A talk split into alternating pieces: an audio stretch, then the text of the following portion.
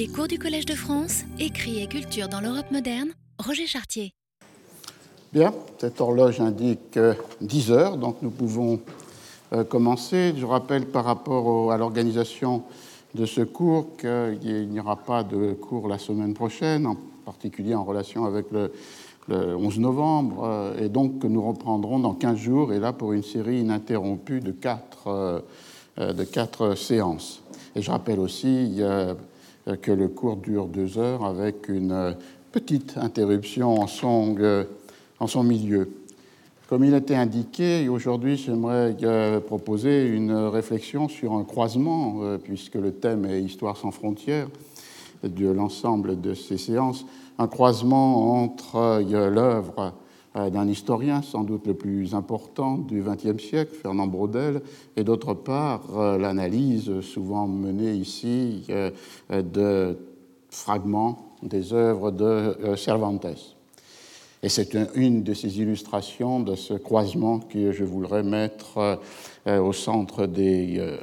euh, soit parce qu'elle met en rapport un auteur contemporain, on va dire du XXe siècle, avec un texte ancien, dans ce cas-là les œuvres de Cervantes, ou bien parce qu'on le verra vers la fin du cours, elle met en rapport euh, des historiens du temps, des chroniqueurs du temps et des auteurs, en particulier des dramaturges, qui s'emparent de cette matière historique pour en faire euh, des œuvres de théâtre. Euh, cette réflexion avait commencé par une euh, relecture de La Méditerranée, le grand livre de Brodel, dans sa dernière édition, 1966, dans laquelle on trouvait cette phrase Don Quichotte et Sancho Panza voyagent d'ordinaire à travers des solitudes.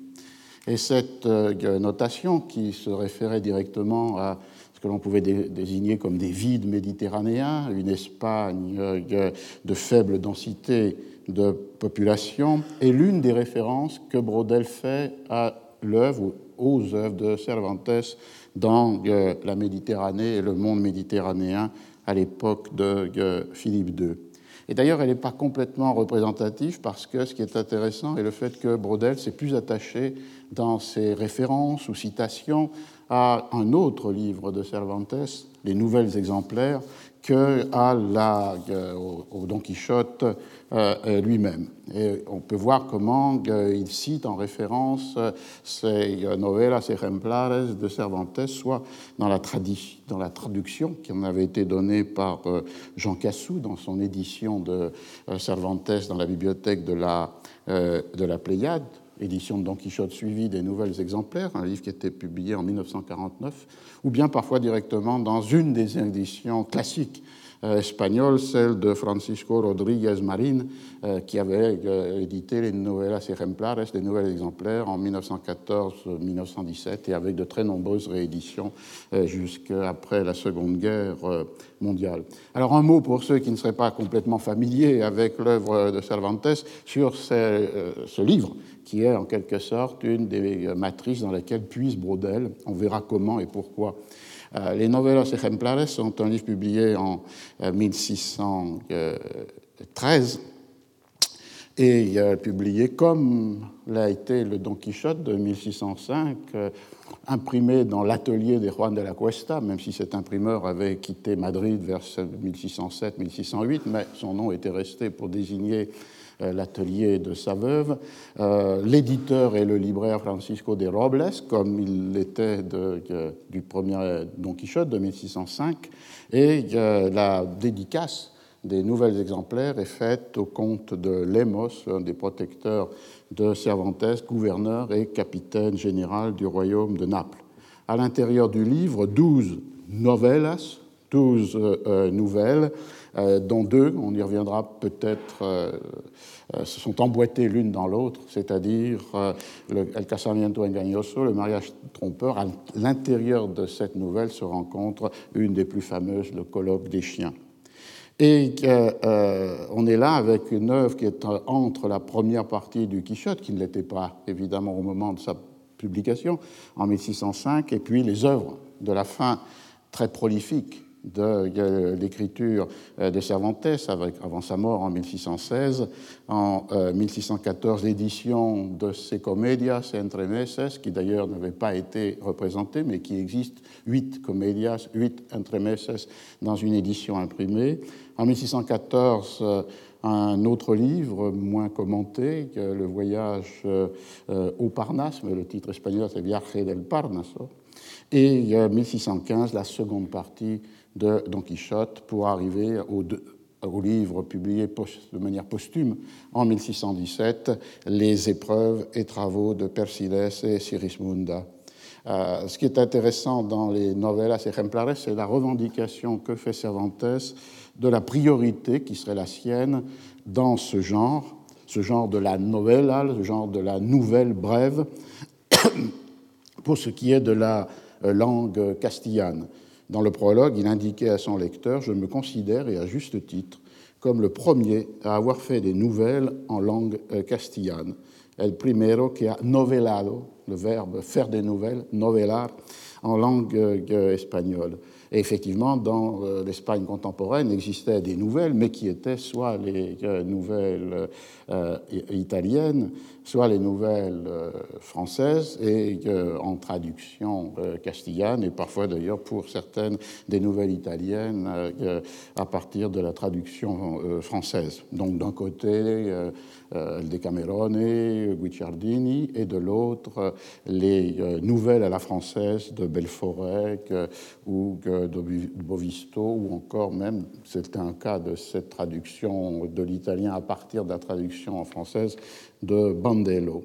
Et du coup, on a une reprise pour une appropriation dans une langue nouvelle de ce genre bien établi, en particulier dans la tradition euh, italienne, et de l'autre côté, la manière originale de Cervantes de s'emparer euh, de ce genre en, la croisant avec euh, euh, d'autres genres, par exemple euh, le, picaresque, sous la modalité de l'autobiographie, ou encore le roman hellénistique qui lui servira de source fondamentale d'inspiration pour les épreuves et travaux de Persiles. Ce qui est aussi intéressant à noter, c'est la relation qu'il fait ou qu'il pratique entre le Don Quichotte en 1605 et ce genre de la nouvelle, auquel il pense pour lui donner une identité euh, castillane, puisqu'à l'intérieur de Don Quichotte, on trouve une nouvelle explicitement donnée euh, comme telle, euh, les chapitres dans les éditions modernes 33 à 35, où l'on raconte la nouvelle du curieux impertinent, donde se cuenta la novela del curioso impertinente, c'est-à-dire une nouvelle qui est lue à haute voix par le curé à tous les autres personnages du Quichotte, sauf Don Quichotte qui s'est euh, retiré, et qui est faite dans la fiction de cette écriture à partir euh, d'un euh, manuscrit rencontré dans une malle abandonnée par un voyageur dans l'auberge de Juan Palomeque, et un manuscrit qui comporte huit pliegos, euh, ici, il faut se méfier même de la traduction de la Pléiade, puisque huit pliegos renvoie à huit cahiers. Un pliego étant une feuille de papier pliée une fois, pour ce qui est de l'écriture manuscrite. Et euh, la traduction a dit huit feuillets, ce qui fait un peu bref pour euh, la nouvelle du Curioso Impertinente, qui occupe en fait trois chapitres du Quichotte. Et d'autre part, il y a dans le, dans le Don Quichotte aussi une allusion au moment où tous les personnages quittent, euh, quittent l'auberge, euh, l'aubergiste va faire un, un, cadeau, en quelque sorte, un présent au curé en lui disant, je cite, L'aubergiste approcha du curé et lui remit certains papiers, lui disant qu'il les avait découverts dans la doublure de la mallette où avait été trouvée la nouvelle du curieux impertinent. Et que, puisque leur maître n'avait plus reparu, celui qui avait abandonné cette mallette, le curé n'avait qu'à les emporter tous Quant à lui, il ne savait pas lire et il n'en voulait pas,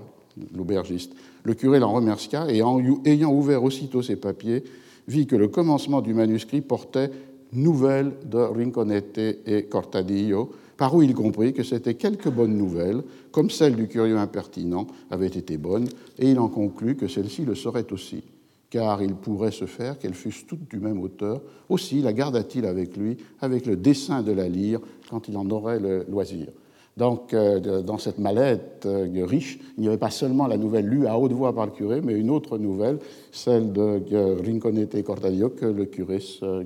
faisait plaisir à, lire, mais cette fois-ci silencieusement et solitairement.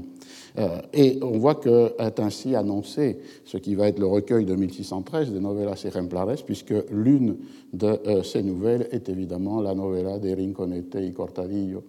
Et d'autre part, on peut étendre cette euh, remarque sur la présence de novellas, de nouvelles à l'intérieur de la historia, de l'histoire du Quichotte, si on pense aux trois chapitres, mais qui ne portent pas le titre de novella, qui sont les trois chapitres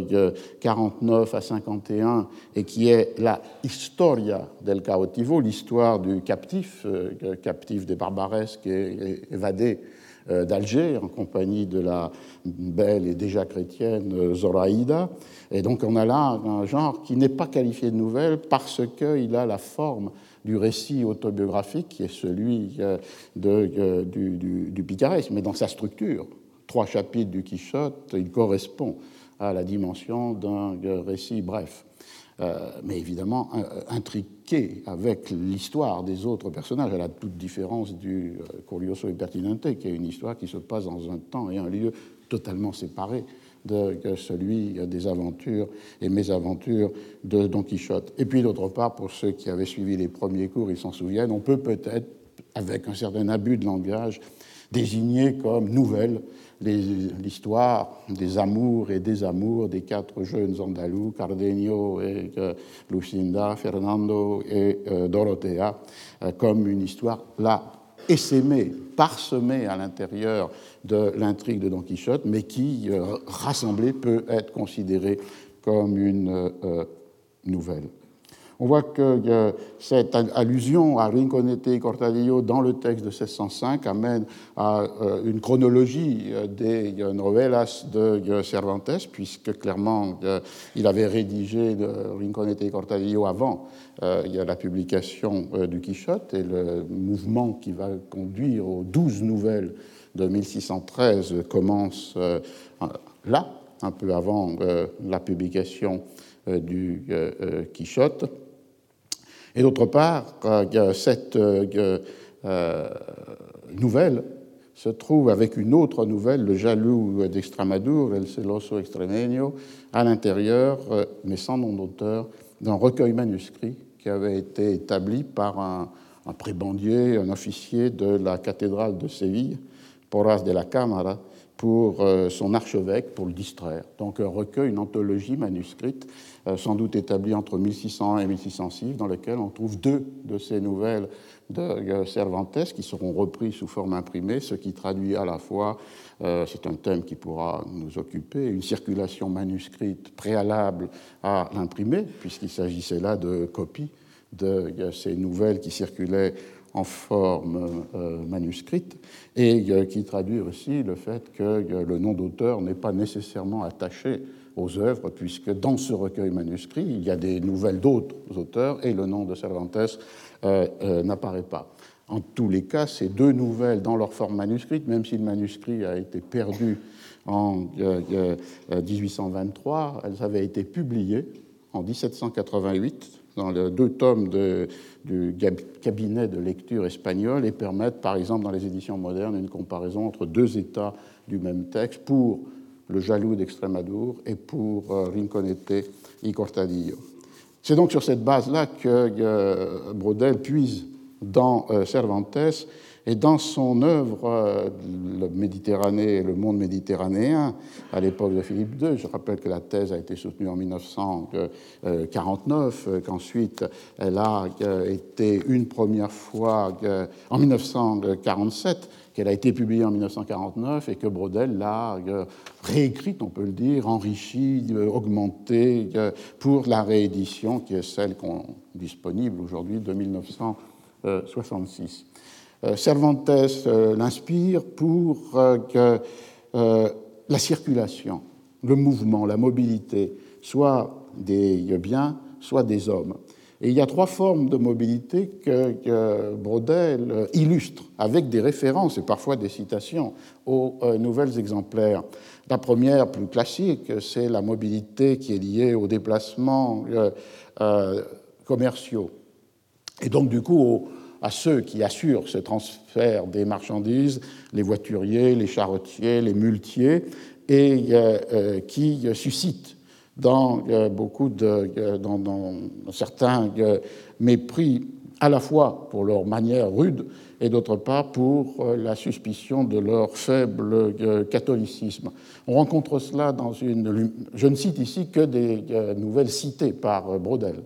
Dans la, nouvelle qui, a pour titre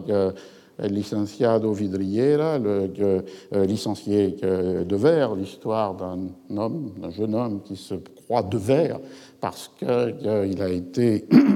ensorcelé par le charme c'est-à-dire un coin qu'il a mangé, qui lui a été donné par la, femme sorcière à laquelle il s'est euh, refusé. Et dans cette euh, nouvelle,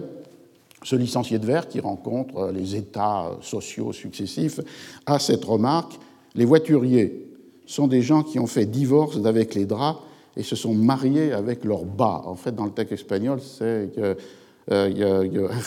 qui est en fait le petit manteau qu'on met sous la selle du cheval. Ils sont si actifs et si pressés que plutôt que de perdre leur journée, ils perdront leur âme. Leur musique est celle de Mortier, leur sauce, la faim, et là c'est un proverbe euh, qui est euh, repris, el hambre es la mejor salsa, la faim est la meilleure, euh, la meilleure sauce. Les matines se lever pour donner du fourrage à leurs bêtes, leur messe n'en avoir aucune. Donc une sorte de vision de ce monde itinérant comme en dehors des euh, coutumes ou des mœurs euh, des populations qui, elles, sont stables, et en particulier aussi cette distance par rapport euh, à la religion. Et dans, le, dans, la Méditerranée, Brodel évoque aussi d'autres mouvements qui sont des mouvements de marchands. Et par exemple, dans la, El casamiento engañoso, le, le mariage trompeur, il y a une allusion à ces marchands, tous désignés comme bretons, mais quelle qu'en soit l'origine, ce sont des marchands du Nord qui viennent à Séville lors des vendanges pour acheter les vins euh, d'Andalousie. Et dans la nouvelle de, du Casamiento Engañoso, euh,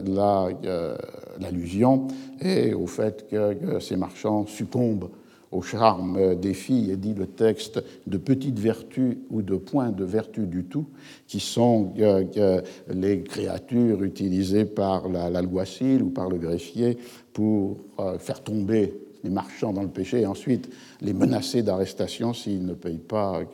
par anticipation une rançon. Il y a donc un mouvement du commerce des biens qui est lié à ces déplacements du nord vers le sud, à ces déplacements sur euh, la, la, partie centrale de l'Espagne, dans euh, la Castille. Donc, euh, première mobilité. La deuxième mobilité que Brodel a illustrée à partir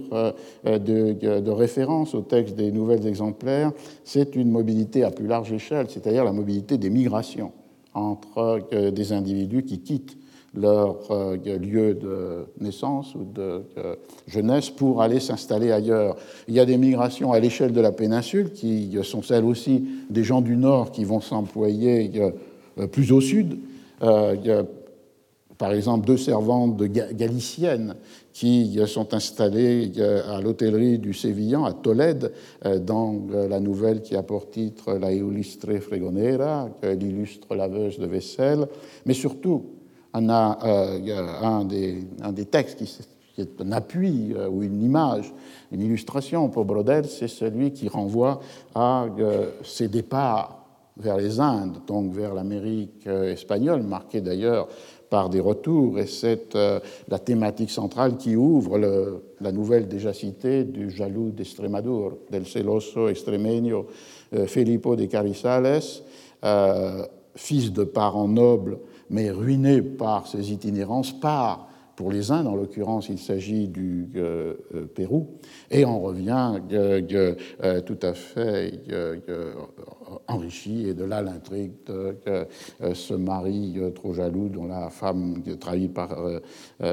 par sa femme, et avec une sorte de répétition à la fin, puisque l'amant de la jeune femme, elle, lui aussi va partir pour les Indes après son infortune. Et il y a une phrase qui avait retenu Brodel, qui est la description par euh, Cervantes dans euh, cette nouvelle du jaloux d'Estrémadour du mythe des Indes, de las Indias, le mythe américain, puisque, écrit euh, Cervantes, les Indes, pensons au Mexique, pensons au Pérou, sont le refuge et protection des désespérés d'Espagne, le sanctuaire des banqueroutiers, ceux qui ont fait faillite, le sauf-conduit des homicides, la diversion et le paravent des joueurs, qu'entre gens du métier on nomme piper, c'est-à-dire ceux qui trichent aux cartes et qui en font euh, leur revenu, le général à peau des libertines comme l'illusion du grand nombre, un exceptionnel remède de quelques-uns. Donc cet euh, horizon euh, de, euh, des Indes comme à la fois le refuge pour ceux qui sont en difficulté, soit économique, la banqueroute, soit judiciaire, menacés par un procès parce qu'ils sont voleurs ou assassins, et en même temps que cette, les Indes comme le lieu de la, fuite de ceux qui veulent échapper à la contrainte morale ou sociale de la, de la péninsule est un, un thème euh, essentiel et d'ailleurs avec un écho, euh, on peut dire, biographique, puisque euh, en 1590, Cervantes lui-même avait déposé un mémoire qui rassemblait ces hauts faits militaires pour espérer avoir un office, une charge aux Indes, mais ce qui lui fut refusé. Et peut-être que s'il lui avait été accepté, je ne pourrais pas faire ce séminaire, puisqu'il n'est pas sûr qu'il aurait écrit ni le Don Quichotte, ni les livres qui suivirent. La troisième modalité, là évoquée par Brodel au-delà des novelas ejemplares, mais aussi en référence avec le Quichotte, c'est euh, la mobilité liée euh, aux captures, aux évasions et aux rachats des chrétiens par euh, les euh, barbaresques, donc euh, les principautés installées en Afrique du Nord, ou bien par les Turcs ottomans. Il écrit La piraterie en Méditerranée est aussi vieille que l'histoire, elle est chez Boccace, elle sera chez Cervantes, elle était déjà chez Homère. Et il convoque une série de textes pour cette piraterie, qui, surtout lorsqu'elle porte sur les razzias d'hommes, les captures non seulement de vaisseaux et de richesses, mais aussi les captures d'hommes. Trois, trois, textes sont euh, évoqués par euh, euh, Brodel. Le premier, c'est celui de la Illustre Fregonera, l'illustre laveuse de vaisselle, où les, les, picaros, c'est-à-dire ces vrais mendiants et vrais voleurs, tout ce monde de la, des, des marginaux, Euh, qui euh, va non seulement à Madrid, mais aussi euh, vers le sud, et il décrit l'installation de ces picaros près, sur les côtes andalouses, et près de, de, Cadix, comme se livrant à la pêche au thon et comme constamment menacés par les captures par euh, les barbaresques, soit en mer, soit sur euh, les côtes. Il y a d'ailleurs dans, Brodel des développements euh, sur ces captures d'hommes, ces captures de communautés faites par les pirates barbaresques très loin au nord, pas seulement sur les côtes de, de l'Espagne, mais aussi sur, dans, le monde, dans le monde atlantique. Une autre nouvelle exemplaire convoquée par Brodel, c'est L'amant généreux et l'amante libérale qui s'ouvre par une très belle lamentation de Ricardo, qui est devenu captif des Turcs, mais ici à la suite de la conquête de euh, l'île de Chypre par euh, les Ottomans, et en particulier la chute de la ville de euh, Nicosie. Et là, on est au début, dans la montée libérale, d'un roman en forme réduite, d'un roman byzantin, puisqu'il va être transporté dans toute la partie orientale de la Méditerranée, ce Ricardo un fait historique, la chute de, Chypre et de Nicosie, pour commencer, euh, au début, euh, en 1570, et qui serait d'ailleurs une des raisons de la constitution de l'alliance qui conduira à la bataille de Lépante l'année suivante. La troisième euh, nouvelle, c'est celle de l'espagnole anglaise, la espagnole inglesa, dont, dont le héros est euh, Ricaredo, euh, et qui est euh, dans une famille anglaise secrètement catholique, et qui est nommé capitaine d'un des vaisseaux par la reine d'Angleterre, Élisabeth, qui d'ailleurs, dans au moins certains passages de la nouvelle, parle espagnol avec ceux qu'elle rencontre, et qui est dans cette aventure de capitaine euh, de vaisseau dans le détroit de Gibraltar met en déroute deux navires ottomans euh, et euh, aussi libère les Espagnols qui étaient sur les galères de ces, enfin, qui étaient les marins de ces navires ottomans, et d'autre part confisque le vaisseau portugais que ces Ottomans avaient eux-mêmes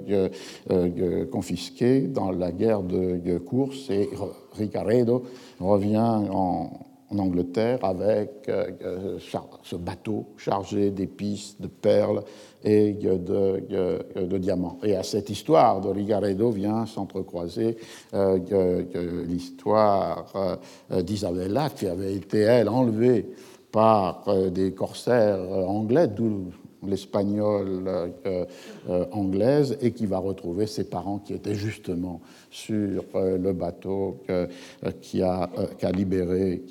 Ricaredo. Donc dans toute une thématique de ces mouvements de capture et de retour, et qui traduit quelque chose qui est une thématique fondamentale dans la, la Méditerranée et le monde méditerranéen de Brodel, c'est-à-dire cette présence de la course, de la piraterie euh, euh, barbaresque euh,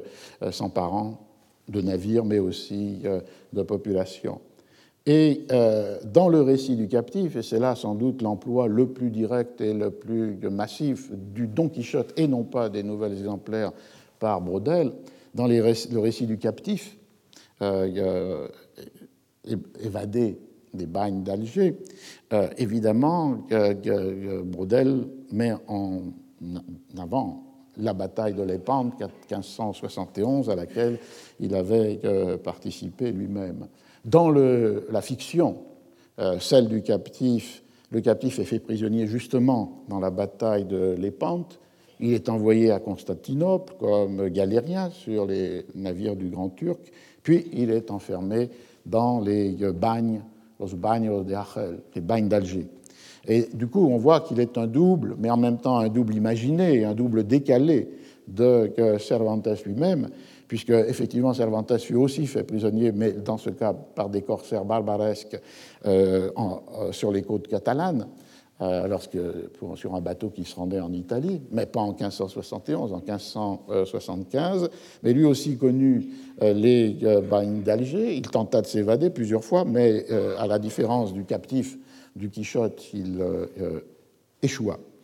Euh, et la liberté n'est recouverte non par Cervantes que par le rachat par la, les Trinitaires, un ordre religieux qui s'était voué à ce rachat des captifs, des barbaresques. et il l'est, lui, en 1580. Et d'ailleurs, Brodel historien économiste fait remarquer que 1580 n'est pas une date par hasard, c'est un moment où sur euh, la place d'Alger, les monnaies espagnoles étaient particulièrement fortes, ce qui permettait aux trinitaires de racheter de manière plus aisée un certain nombre des euh, captifs. Et un, écho est que cette pratique du rachat par les Trinitaires comme condition de la libération et donc d'une mobilité qui fait qu'après la capture, on retourne euh, euh, en Espagne. Elle se rencontre aussi dans euh, la l'espagnol anglaise, dans la mesure où Ricaredo, après son exploit d'avoir amené en Angleterre un bateau portugais chargé de richesses, est renvoyé pour de nouvelles expéditions et lui aussi est fait prisonnier, passe du temps au bagne d'Alger et est racheté par les pères de la Sainte Trinité, les pères euh, euh, euh, trinitaires, qui ont donc un, rôle essentiel. On peut d'ailleurs s'y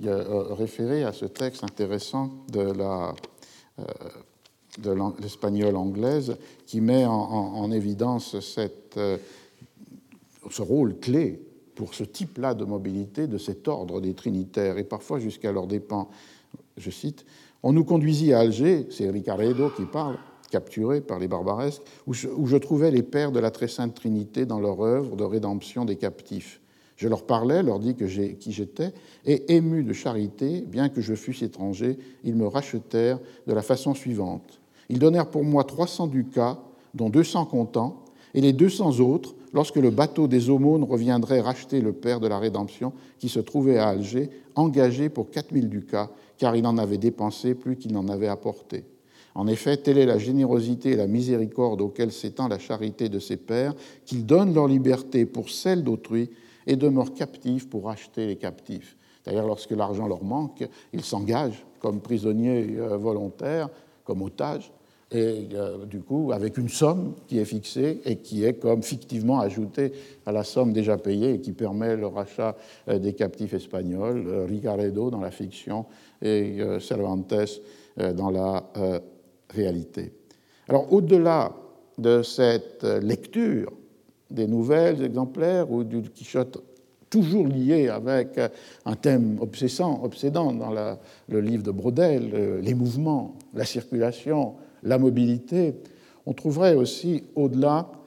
la fiction de Cervantes comme pour Brodel un moyen de repérer, de désigner des réalités fondamentales de l'Espagne à la fin du XVIe et au début du XVIIe siècle. Euh, comme on l'a vu avec la première citation que j'ai faite, euh, un de ces thèmes fondamentaux, c'est les rapports des hommes, des communautés avec euh, l'espace. Et par exemple, cette faible densité euh, de la euh, population, première citation, euh, mais aussi l'idée que peut-être écologiquement, l'Espagne de cette période n'était pas celle d'après et était sans doute plus verte qu'elle ne l'était. Et Brodel note que le paysage de la Manche ait été plus verdoyant à l'époque de Cervantes que par la suite reste fort possible ce début de cette histoire euh, du climat ou de la végétation dont on trouve des linéaments dans l'œuvre de Brodel.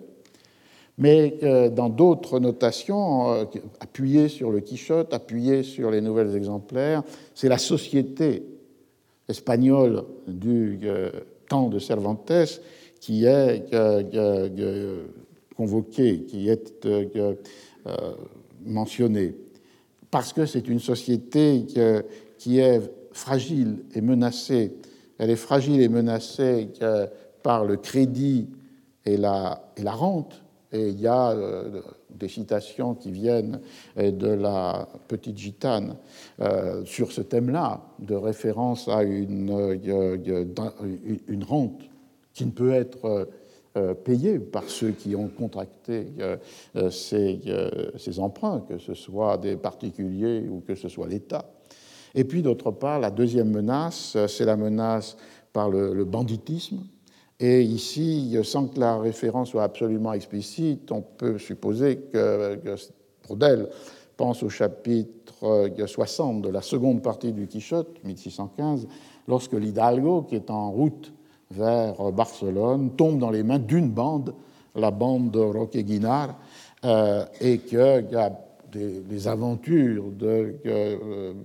Don Quichotte à Barcelone sont liées à cette capture par euh, cette euh, bande de bandits de, de grand chemin. Et le texte qui va pour Brodel permettre cette vue aiguë des réalités qui déchirent le, tissu social de l'Espagne de la fin du XVIe et au début du XVIIe siècle, c'est la nouvelle de Rinconete et, Cortadillo, euh, parce que dans euh, cette nouvelle, euh, Rincon et Cortado, deux jeunes gens, sont en route pour Séville et à Séville entrent dans la confrérie du Seigneur Monipodio, qui est une sorte euh, d'organisme de, euh, réglant euh, la mendicité, le vol et les activités de la communauté ou de la confrérie autour de Monipodio sont toutes ces activités illicites, et non seulement les euh, tricheries au jeu de cartes, euh, aussi euh, le rôle de redresseur de supposés torts, c'est-à-dire qu'on peut leur commander un assaut, une agression contre un particulier, mais aussi évidemment la mendicité sous les déguisements multiples des fous mendiants ou encore la, prostitution des filles qui sont dans, dans, cette, mouvance. Alors, Brodel écrit sur cette nouvelle Rinconete et Cortadillo ceci cette nouvelle exemplaire qui ne l'est guère. Alors voilà, à partir de Rinconete et Cortadillo, cette nouvelle exemplaire qui ne l'est guère, je sur le titre, puisque le titre avait cette apparence de l'exemplum médiéval. Euh, y une justification de ces récits plaisants, pittoresques, picaresques pour certains d'entre eux, par le fait qu'ils donnaient une morale, qu'ils donnaient une leçon euh, d'exemplarité. Et c'était là l'invention pour Cervantes de lier ces deux mots. Novelas, un genre, une relation brève, et d'autre part une exemplarité qui euh, donnait une dignité morale ou chrétienne à euh, ces nouvelles qui, comme le dit Brodel, ne le sont guère dans leur euh, contenu. Alors, dans euh, cette nouvelle exemplaire qui ne l'est guère, les bas-fonds sévillants, c'est Brodel qui parle, s'aperçoivent même avec une certaine netteté, fille de mauvaise vie, veuve complaisante, alguacil à double ou triple jeu, truand authentique, picaros digne d'entrer dans la littérature, peruleros. Les peruleros, ce sont ceux qui reviennent du Pérou. Euh, comme par exemple le jaloux euh, d'Extramadour, et qui euh, reviennent ou bien ruinés, plus encore qu'à leur départ, comme si l'aventure vers les Indes avait été un redoublement de l'échec social, ou bien qui, comme dans le cas de notre celoso, de notre jaloux, reviennent enrichis. Dupe de comédie, rien ne manque au tableau. Et on peut comme forme de révérence, dans un certain sens, mettre en rapport euh, ce commentaire de euh, la novella de Rinconete et Cortadillo euh, de, de Brodel, avec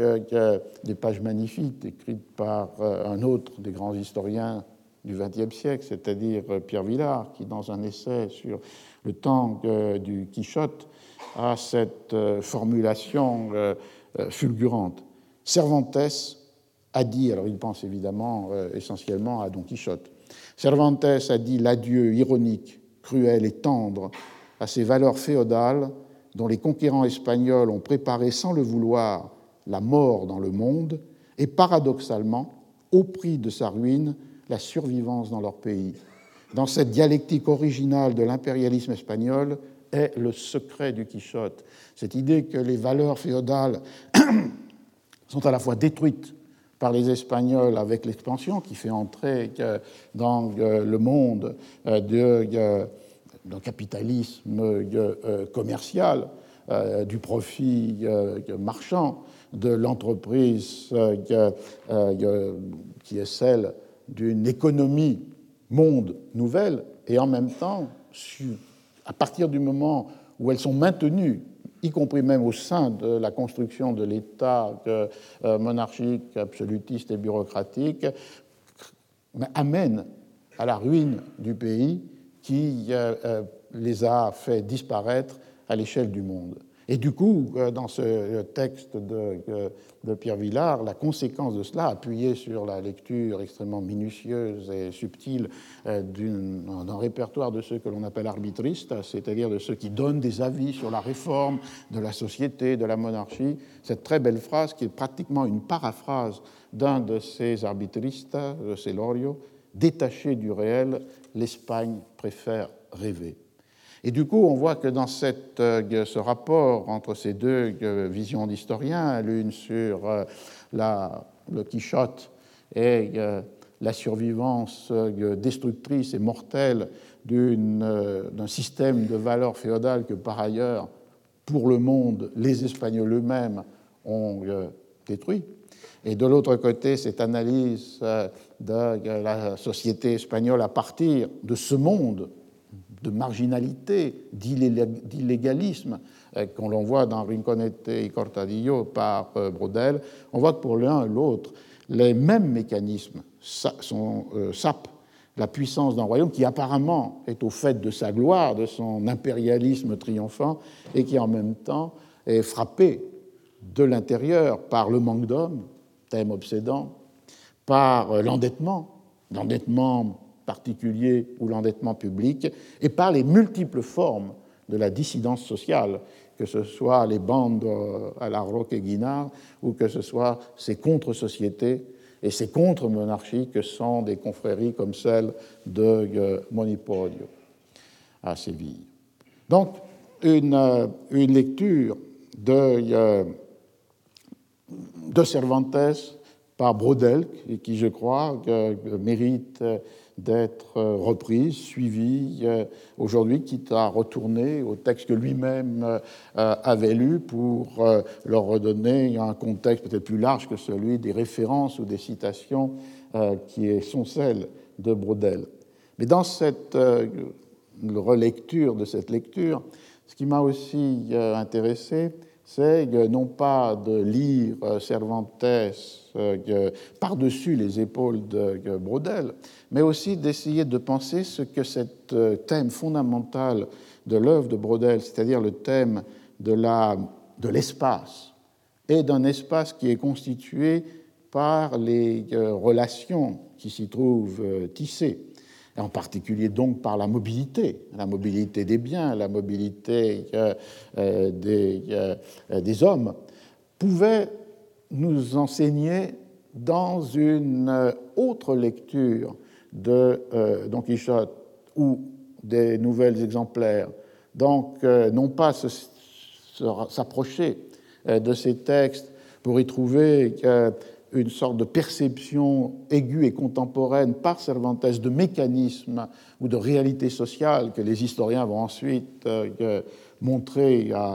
avec l'appui d'immenses archives, mais aussi de voir si on ne pouvait pas avec cette catégorie brodélienne de l'espace et de la mobilité, proposer des lectures des textes qui soient euh, peut-être euh, différentes ou originales, en particulier dans le contexte où, dans la critique littéraire elle-même, euh, l'espace a repris de l'importance, c'est-à-dire à la fois l'espace de circulation des œuvres et d'autre part les espaces qui sont les espaces des œuvres, à l'intérieur des œuvres. Le critique euh, italien, mais qui est à Los Angeles, Moretti, a, publié plusieurs livres sur cette sorte de géographie littéraire. Et on peut l'apprendre dans ces deux sens, pour commencer, c'est-à-dire une géographie qui est la géographie de la circulation non plus des biens, non plus des euh, hommes, mais des œuvres elles-mêmes, et d'autre part euh, une géographie qui serait une géographie interne à une œuvre. Quels sont les espaces qui sont dessinés, euh, mobilisés à l'intérieur d'une écriture, par une écriture de fiction? Alors le premier thème est le plus, le plus classique, et je vais rappeler un certain nombre d'évidences qui sont connues, c'est-à-dire les multiples formes de la circulation des euh, œuvres de Cervantes, à commencer par euh, le euh, Don Quichotte. Et si on ouvre cette perspective-là, on voit qu'il faut considérer des formes de circulation peut-être pas seulement attendues, comme le sont les deux premières, c'est-à-dire, d'une part, la circulation des éditions elles-mêmes des œuvres dans leur langue originale. C'est un thème qui, chez Cervantes, devient un thème du début de la seconde partie en 1615, lorsque les personnages de la seconde partie du Quichotte euh, sont informés de la publication et du succès de la première partie euh, du Quichotte. Le bachelier Sanson Carrasco revient de Salamanque avec euh, toute une série d'informations sur le succès ou les critiques qui ont été liées avec la publication de la, des aventures des hauts faits de Don Quichotte, et il en informe Don Quichotte lui-même euh, quant à la euh, circulation de son livre. cet élément, évidemment, qui avait retenu l'attention de Borges, parce que c'est un élément vertigineux. Les personnages de la seconde partie de Don Quichotte lisent ou ont lu ou connaissent des commentaires sur l'histoire, leur histoire, telle qu'elle a été écrite dans la première partie en 1605. Et à un moment donné, le bachelier euh, Sanson Carrasco, répond à une question de Don Quichotte. Don Quichotte lui demande Il est donc vrai qu'il y a une histoire sur moi et que c'est un enchanteur mort qui l'a composé, référence au motif à partir du chapitre 9 de la première partie, où le premier manuscrit s'interrompant, c'est grâce à un, manuscrit d'un historien euh, arabe, Sidi Amete Ben que l'histoire peut continuer dans une traduction en espagnol que fait pour le lecteur frustré qui cherchait la suite des aventures de Don Quichotte euh, que lui fait euh, euh, un Maurice de rencontrer à Tolède. Donc on a une, cette question de Don Quichotte et le bachelier lui répond C'est tellement vrai, Seigneur, que je suis persuadé qu'à ce jour, on a déjà imprimé plus de 12 000 exemplaires de cette histoire, à preuve, s'il le fallait, le Portugal, Barcelone et Valence, où elle a été imprimée, et encore le bruit court qu'on euh, l'imprime à Anvers. C'est une phrase qui a été commentée des centaines de fois, puisqu'évidemment, elle renvoie d'une part à des réalités objectives. Au moment où euh, cette phrase de Sanson Carrasco est publiée dans la seconde partie de euh, Don Quichotte, il y a déjà neuf éditions en espagnol qui ont été publiées, cinq dans l'année 1605, la première année euh, deux à Madrid, deux à Lisbonne et une à Valence. Ensuite, euh, il y a euh, deux éditions à Anvers, 1607 et 1611, une autre édition à Valence et deux éditions et une à Milan. Et donc on a un total de neuf éditions et l'énumération de euh, de Samson Carrasco, peut-être pour créer une sorte d'ironie, euh, n'est pas complètement exact. Ce n'est pas Anvers, mais Bruxelles. Euh, et ce n'est pas, il n'y a pas d'édition à Barcelone avant 1615. Mais si on pense à ce total de euh, neuf éditions, en sachant qu'un tirage moyen d'une édition est de 1500 euh, exemplaires. On voit donc qu'on est à 13 500 exemplaires, c'est-à-dire assez près de, l'estimation, d'ailleurs à la baisse, euh, des 12 000 exemplaires qu'évoque Samson Carrasco. Et donc il y a là une, une première réalité qui est importante parce que même si toutes ces éditions ont été faites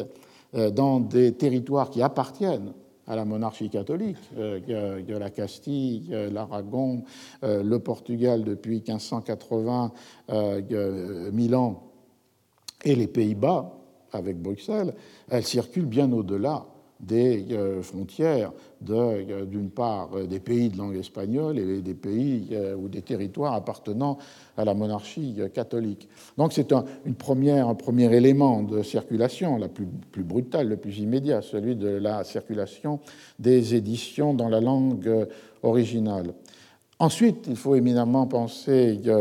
à la circulation dans les, dans les formes de traduction, ce que l'on a souvent évoqué ici, avec euh, euh, les deux premières, 1612 euh, la traduction anglaise de Shelton et 1614 la traduction française de César Houdin pour la première partie du, de, Don Quichotte. Et évidemment, on peut, on peut suivre les effets de ces traductions qui viennent redoubler la circulation des éditions en langue originale, puisque, euh, comme on le sait, l'espagnol, le castillan est une langue connue, au moins dans les milieux d'élite, très largement, euh, aussi bien en Angleterre euh, qu'en France, lorsqu'on suit l'impact de, ces, de ces traductions,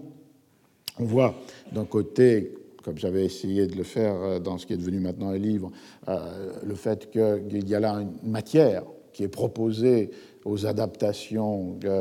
de toutes sortes, ayant commencé par les adaptations théâtrales, et on ne peut pas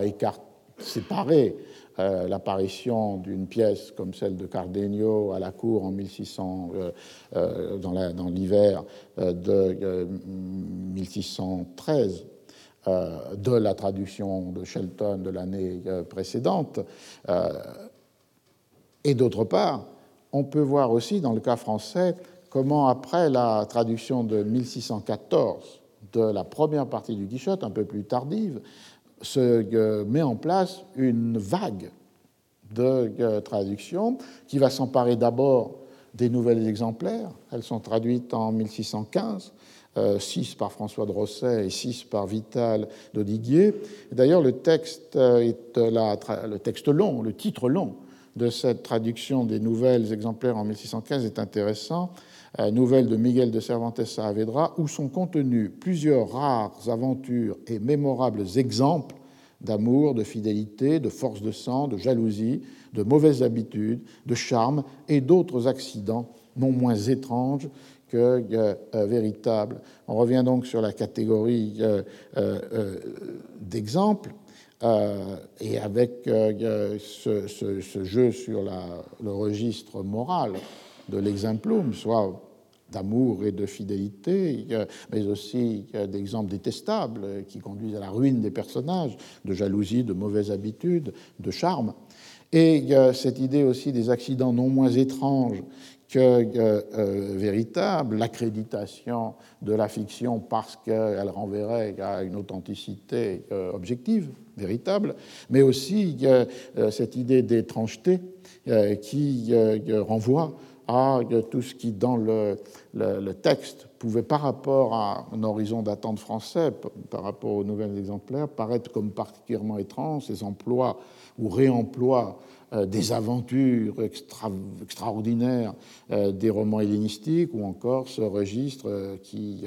n'a pas d'équivalent dans le monde littéraire français contemporain, de 1615, c'est-à-dire ce registre de la, de la picaresque, qui est à la fois un registre de description sociale de milieux en marge, et d'autre part qui est euh, un registre d'écriture et d'emploi du euh, jargon ou de l'argot dans l'écriture même, et aussi l'emploi des figures rhétoriques ou poétiques propres de la euh, picaresque. Donc 1615 des nouvelles exemplaires est sans doute un des euh, traits les plus importants parce qu'il doit corriger peut-être notre euh, perspective sur l'œuvre de Cervantes. Le fait que, je l'ai dit, en 1617 est publié à titre posthume son dernier livre, terminé pratiquement d'ailleurs à, l'heure de, la mort, les épreuves et travaux de Persiles et Sirismunda,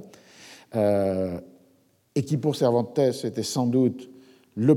le livre le plus important, celui où il euh, se mesurait avec des modèles qui étaient à commencer par les modèles de ses romans euh, hellénistiques, et en particulier Héliodore, euh, les Éthiopiques, et qui est traduit l'année suivante en France, en 1618, deux fois. C'est-à-dire il y a deux traductions concurrentes, l'une de Vital d'Audillet, qui était pour partie un traducteur des nouvelles exemplaires, et l'autre traduit par l'autre traducteur des Nouvelles Exemplaires, François de Rosset. D'ailleurs, une compétition, une année après la publication en langue castillane de, euh, euh, pour la traduction du Persilès. Et Brodel l'avait bien perçu, puisqu'il parle du grand livre de Cervantes. Et le grand livre de Cervantes, ce n'est pas le Don Quichotte, mais c'est euh, Persilès et Sirismunda. Et du coup, on est là devant une réalité puissante qui est euh, avec Cervantes, mais aussi porté par euh, euh, des présences antérieures et pour d'autres genres, la littérature morale, les romans de chevalerie, la littérature picaresque, la pastorale, une omniprésence de la référence d'écriture castillane dans l'Europe de la fin du XVIe et du début du XVIIe siècle. Et Brodel en tire une morale un peu plus euh, qui déborde la circulation des œuvres, qui rend compte d'ailleurs de phénomènes, disons, de représentation collective, voire même de pratiques politiques et diplomatiques. Il écrit Autant de Cervantes, la France recherche les modes et les leçons du pays voisin, donc l'Espagne, pays raillé, honni, craint et admiré tout à la fois. Et je crois que ces quatre adjectifs renvoient non seulement d'ailleurs à la situation française, mais aussi à la situation anglaise. Euh, craint et, euh, parce que la puissance militaire espagnole sur terre ou sur mer crée cette euh, inquiétude, admiré par aussi cette puissance, sans doute aussi par la capacité de la construction d'une monarchie dans les quatre parties du monde, et en même temps honni parce qu'il y a là une, une, peur, et en particulier dans les pays euh, protestants, mais peut-être avec des échos aussi en France, cette idée que les Espagnols pourraient infliger aux nations européennes, soit que les provinces unies soulevées contre la domination espagnole, soit que l'Angleterre, euh, les mêmes euh, cruautés et tyrannies qu'ils ont infligées aux Indiens d'Amérique. C'est là le thème fondamental de la légende noire. C'est là d'ailleurs les euh, mots employés dans la traduction en français devenue ensuite traduction en anglais du euh, livre de Las Casas sur la destruction des Indes, tyrannie et cruauté. Donc Oni est raillé sans doute comme une compensation, une manière de euh, dominer cette peur ou cette crainte et de portraiturer dans les livres ou sur les scènes l'espagnol ridicule, fanfaron, bravache, matamor. Euh, et on trouverait dans tout un répertoire euh, théâtral, n'est pas seulement Peine d'amour perdu euh, de Shakespeare, ce portrait qui désamorce en quelque sorte ou qui atténue l'effroi par une figure ridicule. Et là encore, ces quatre catégories, pays raillé, honni, craint et admiré tout à la fois, me paraissent ouvrir à des espaces d'interprétation et de compréhension tout à fait originaux. Une autre euh, euh, forme de présence n'est pas simplement la circulation euh,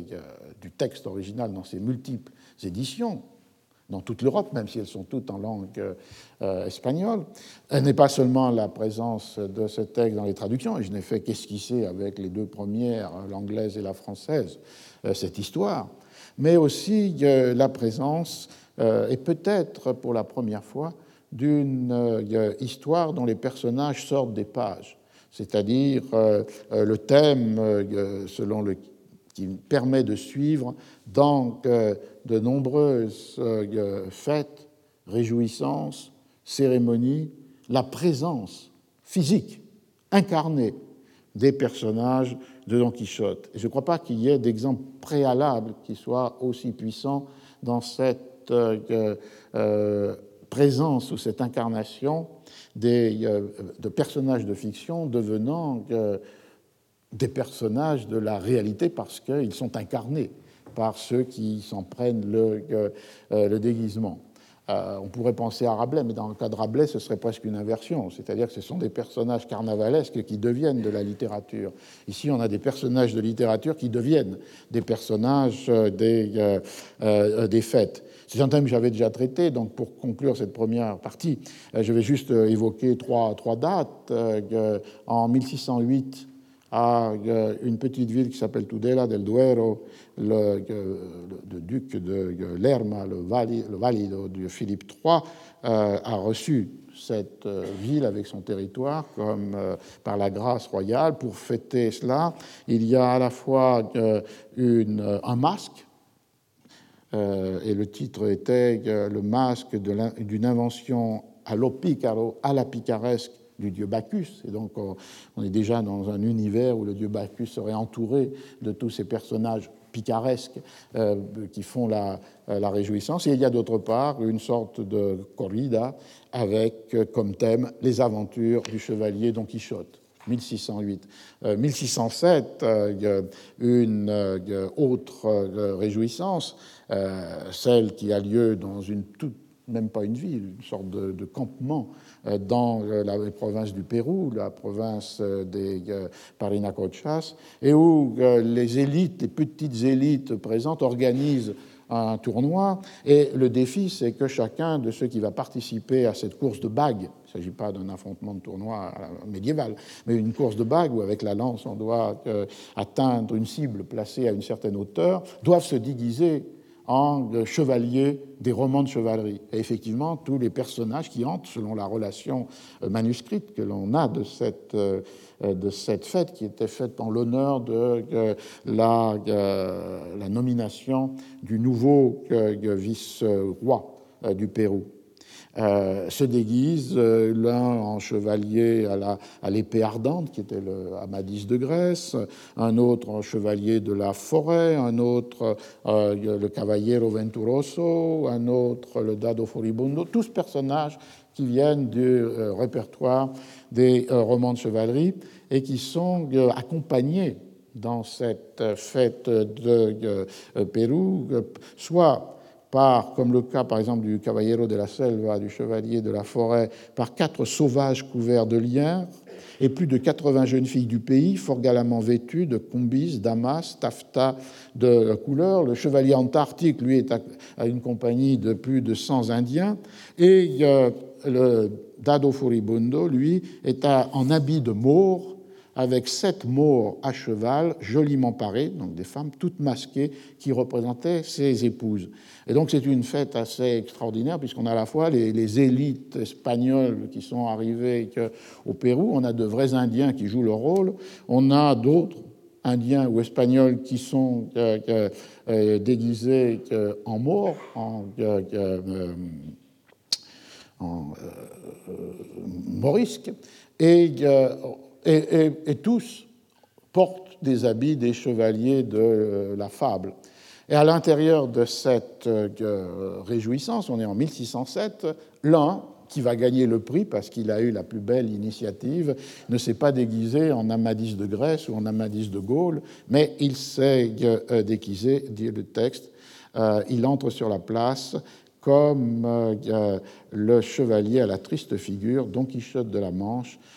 tel qu'il est peint exactement et de manière adéquate dans son livre. Tan al naturali proprio de como lo pintan en su libro.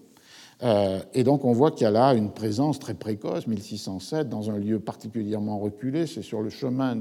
pour aller à Cusco, cette petite euh, cité en construction euh, de, de Pausat.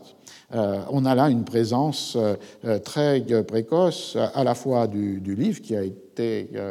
qui a été importé soit parce que des lecteurs l'avaient lors de la traversée, soit parce que des libraires l'ont fait envoyer de Alcalá de Henares, par exemple, à Lima. Euh, et qui donc est approprié par euh, ce personnage pour euh, trouver une originale déguisement. Et alors, je termine avec une dernière date parce qu'elle est peut-être moins attendue. C'est en 1610 à Salamanque. Il y a des festivités pour célébrer la béatification d'Ignace de Loyola et les caballeros estudiantes, des chevaliers étudiants, constituent participe à un cortège qui est ouvert par un char avec Vulcain euh, qui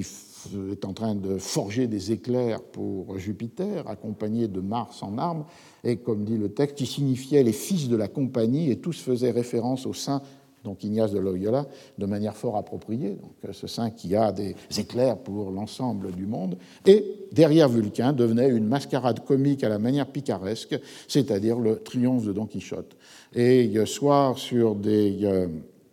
des, euh, des images peintes avec, euh, qui représentaient certains exploits, entre guillemets, de Don Quichotte, soit des personnages qui portent avec eux un placard, Sancho Panza, Dulcinea,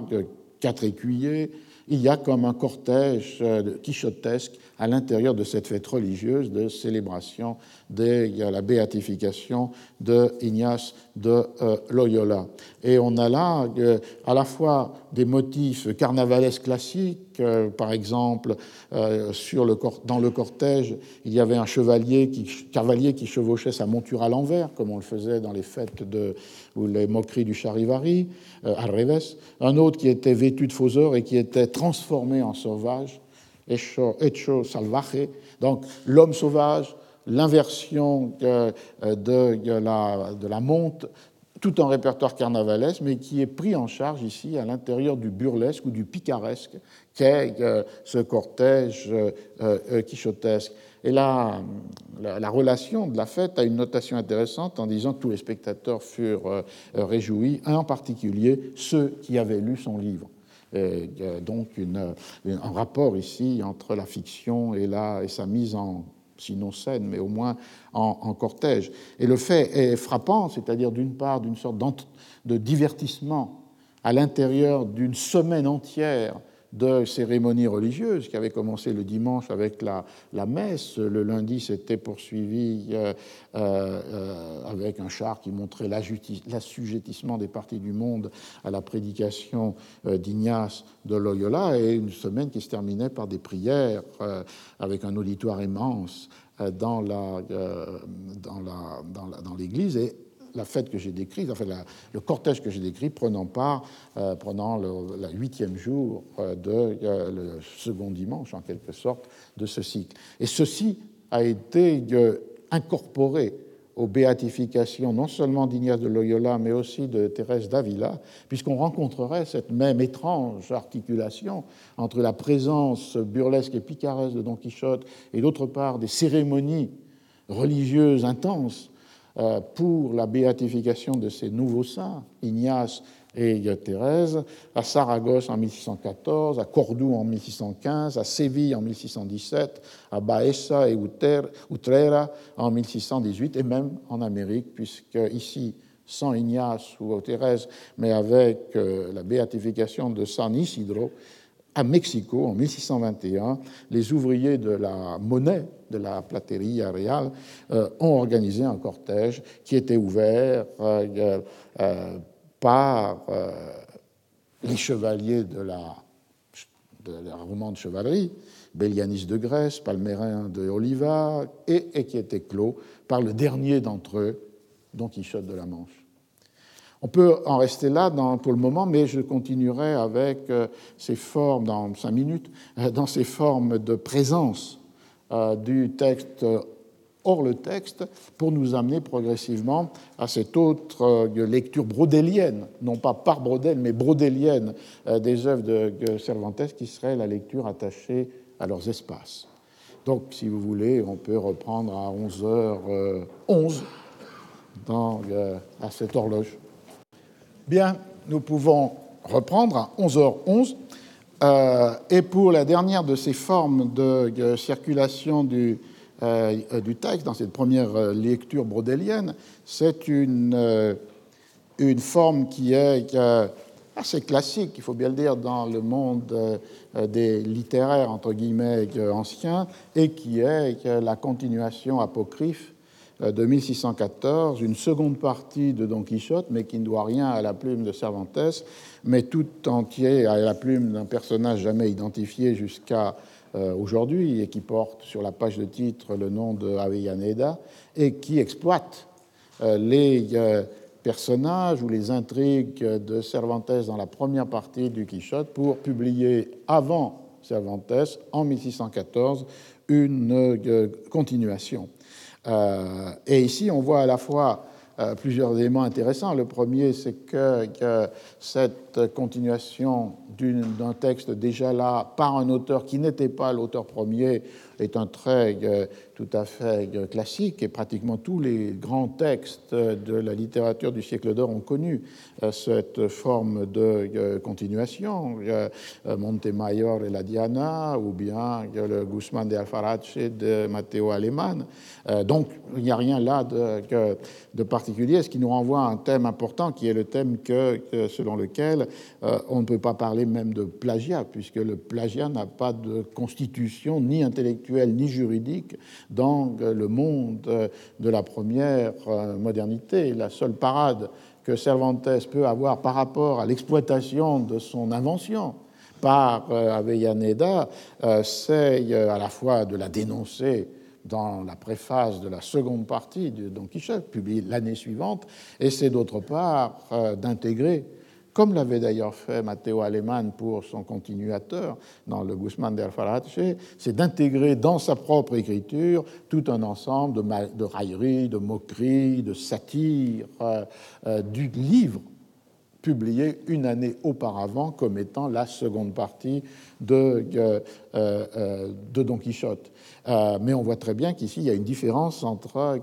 cette sorte d'arme proprement lié à l'écriture et la, la, fascination sans doute de la seconde partie de Don Quichotte, surtout à partir du chapitre 59, euh, tient à ce que non seulement, comme je l'ai dit pour euh, son commencement, euh, les personnages de la seconde partie sont des lecteurs ou des commentateurs de la première partie, mais aussi parce que, à partir du chapitre 59, sous de multiples modalités, qui sont toujours des modalités satiriques et ironiques, le livre d'Avellaneda devient un protagoniste du livre de, euh, euh, Cervantes. Donc un, élément euh, ici intéressant, me semble-t-il, par cela, et d'autre part, c'est le fait qu'on peut dire que Don Quichotte circule aussi non seulement dans l'Espagne, mais au-delà de l'Espagne,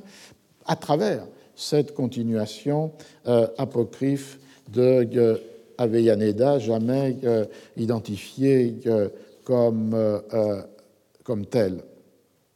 Alors ça, c'était pour cette partie assez classique, mais qui, je crois, peut être fait pour chaque œuvre qui a eu un impact, une projection forte euh, dans son temps et au-delà de son temps, c'est-à-dire de reconstituer les différents éléments d'une géographie de la circulation, sans oublier que on ne peut pas s'attacher seulement à des circulations d'objets, c'est-à-dire d'exemplaires d'éditions imprimées, soit dans la langue originale, soit en traduction, mais qu'à partir sans doute du Quichotte, il faut penser à une circulation qui fait sortir les personnages des, euh, livres, et au XVIIIe siècle, euh, non seulement pour Don Quichotte lui-même, mais pour, par exemple, les romans anglais euh, de, Richardson, on aurait cette même projection en dehors du texte de personnages qui apparaissent sous la forme de, par exemple, de tableaux, ou sous la forme d'adaptations théâtrales, ou sous la forme d'une présence dans des objets de consommation courante. Donc euh, c'est là une, une, approche importante et en même temps penser aussi au fait que les continuations des œuvres, dans un certain sens, appartiennent à ces œuvres elles-mêmes, même si elles ont un autre auteur que l'auteur premier. Le deuxième trait brodélien ou d'une lecture brodélienne euh, de, Cervantes peut être lié aux espaces eux-mêmes c'est-à-dire aux espaces qui sont ceux de la fiction et du coup aux mobilités à l'intérieur de ces, ces, espaces. Et le plus, le plus fascinant, évidemment, dans le cas non de l'œuvre de Cervantes dans son entier, c'est cette sorte de d'ouverture des espaces. On pourrait dire que Don Quichotte se situe dans un espace extrêmement restreint c'est-à-dire euh, l'espace fermé du Campo de Montiel, de la Sierra Morena, le cœur euh, de, la, Castille, de l'Espagne et de la Manche. Donc on a un espace euh, tout à fait, tout à fait limité, un horizon limité, ce qui serait quasiment une sorte d'inversion de, ce qu'a été les espaces de ce qu'ont été les espaces de la vie de Cervantes, à la fois comme soldat y compris jusqu'à la bataille de Lépante, les campagnes euh, en Italie, euh, et euh, aussi même là son retour racheté par les captifs dans les emplois qui lui ont valu beaucoup d'ennuis, c'était même la prison, plus celle d'Alger, mais d'Espagne, de collecteurs de taxes et d'impôts et, qui l'ont fait circuler dans l'Espagne. Le, Quichotte, lui, est une sorte de micro-géographie un espace extrêmement restreint. Et comme s'il y avait une manière de renouer avec les espaces de l'existence par les espaces de la fiction, on voit une première amplification de l'espace dans la deuxième partie de Don Quichotte, d'ailleurs directement liée avec euh, un des traits que l'on rencontrait dans euh, la continuation apocryphe d'Avellaneda, parce que celui-ci avait non seulement capturé les personnages, Don Quichotte, Sancho, mais il avait aussi euh, capturé ce qui était annoncé à la fin de la première partie ou du livre de 1605, c'est-à-dire que Don Quichotte euh, était allé pour des exploits ridicules dans les joutes, le tournoi de Saragosse. Et dans une invention géniale dont euh, Cervantes, euh, lorsque le Don Quichotte de la seconde partie apprend par une lecture euh, ou des, ceux qui ont lu la deuxième partie, c'est-à-dire celle d'Avellaneda, qu'il serait allé à Saragosse, il décide de ne pas y aller et donc du coup, dans un certain sens, de euh, euh, falsifier, de, comme si la partie d'Avellaneda racontait au passé quelque chose qui n'a pas été et qui ne sera jamais. Donc, dans tout le jeu sur le thème de la vérité de l'histoire, dans le Don Quichotte, il y a là un, élément tout à fait euh, frappant. Don Quichotte décide de ne pas aller à Saragosse, alors même que ses exploits ridicule de Saragosse était compté dans la seconde partie d'Avellaneda, exploitant ce qu'avait écrit Cervantes à la fin du livre de 1605, et il décide de se dérouter et de partir euh, pour euh, euh, l'Aragon, puis traversant l'Aragon, d'arriver à Barcelone. Et c'est sur ce chemin-là qu'il est fait prisonnier par la bande de Roque Guinard. Et celui-ci, pour euh, amuser ses amis de Barcelone, après avoir capturé euh, Don Quichotte, le mène à, euh,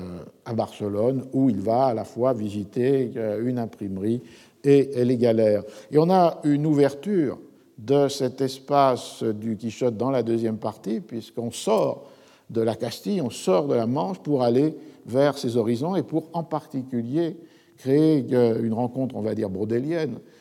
c'est la première fois que Don Quichotte voit la mer. Et à l'arrivée sur la plage de Barcelone, il y a cette, euh, euh, cette phrase qui est, qui est à la fois poétique et, comique. Don Quichotte et Sancho étendirent leurs regards de tous côtés. Ils virent la mer,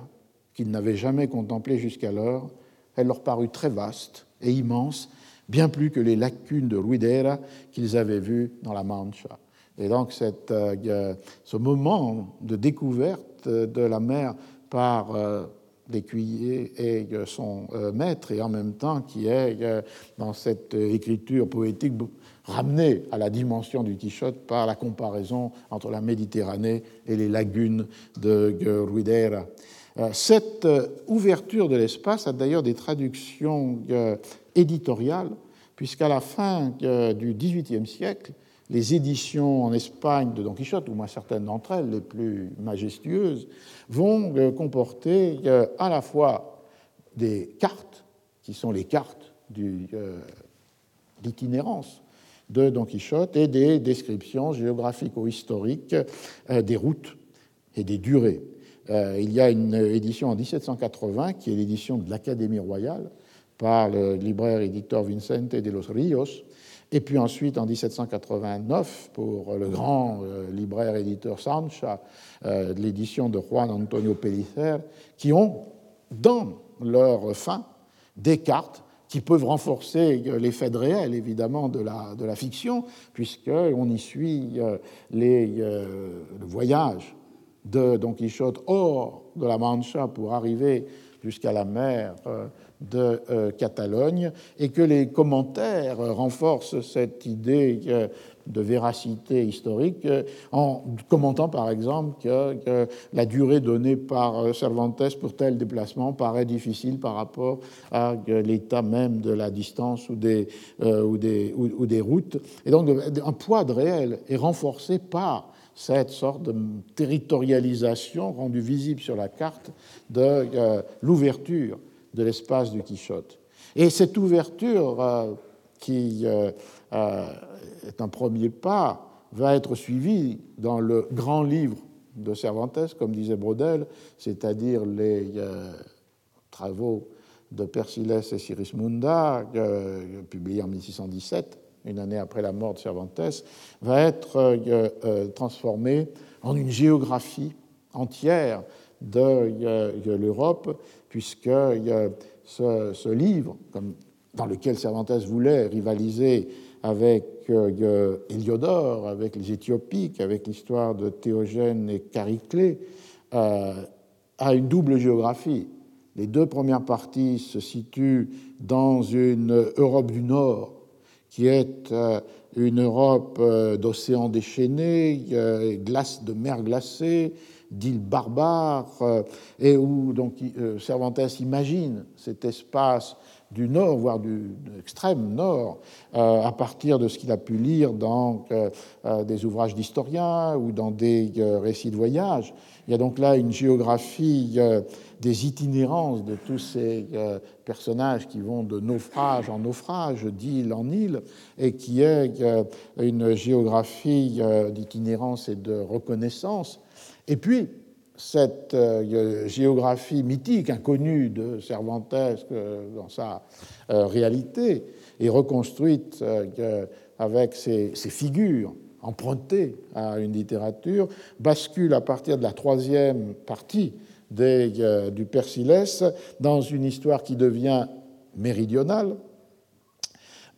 c'est-à-dire que, les héros qui ont survécu à ces aventures extraordinaires dans cette Europe maritime et insulaire euh, du Nord vont euh, arriver euh, à Lisbonne et là vont,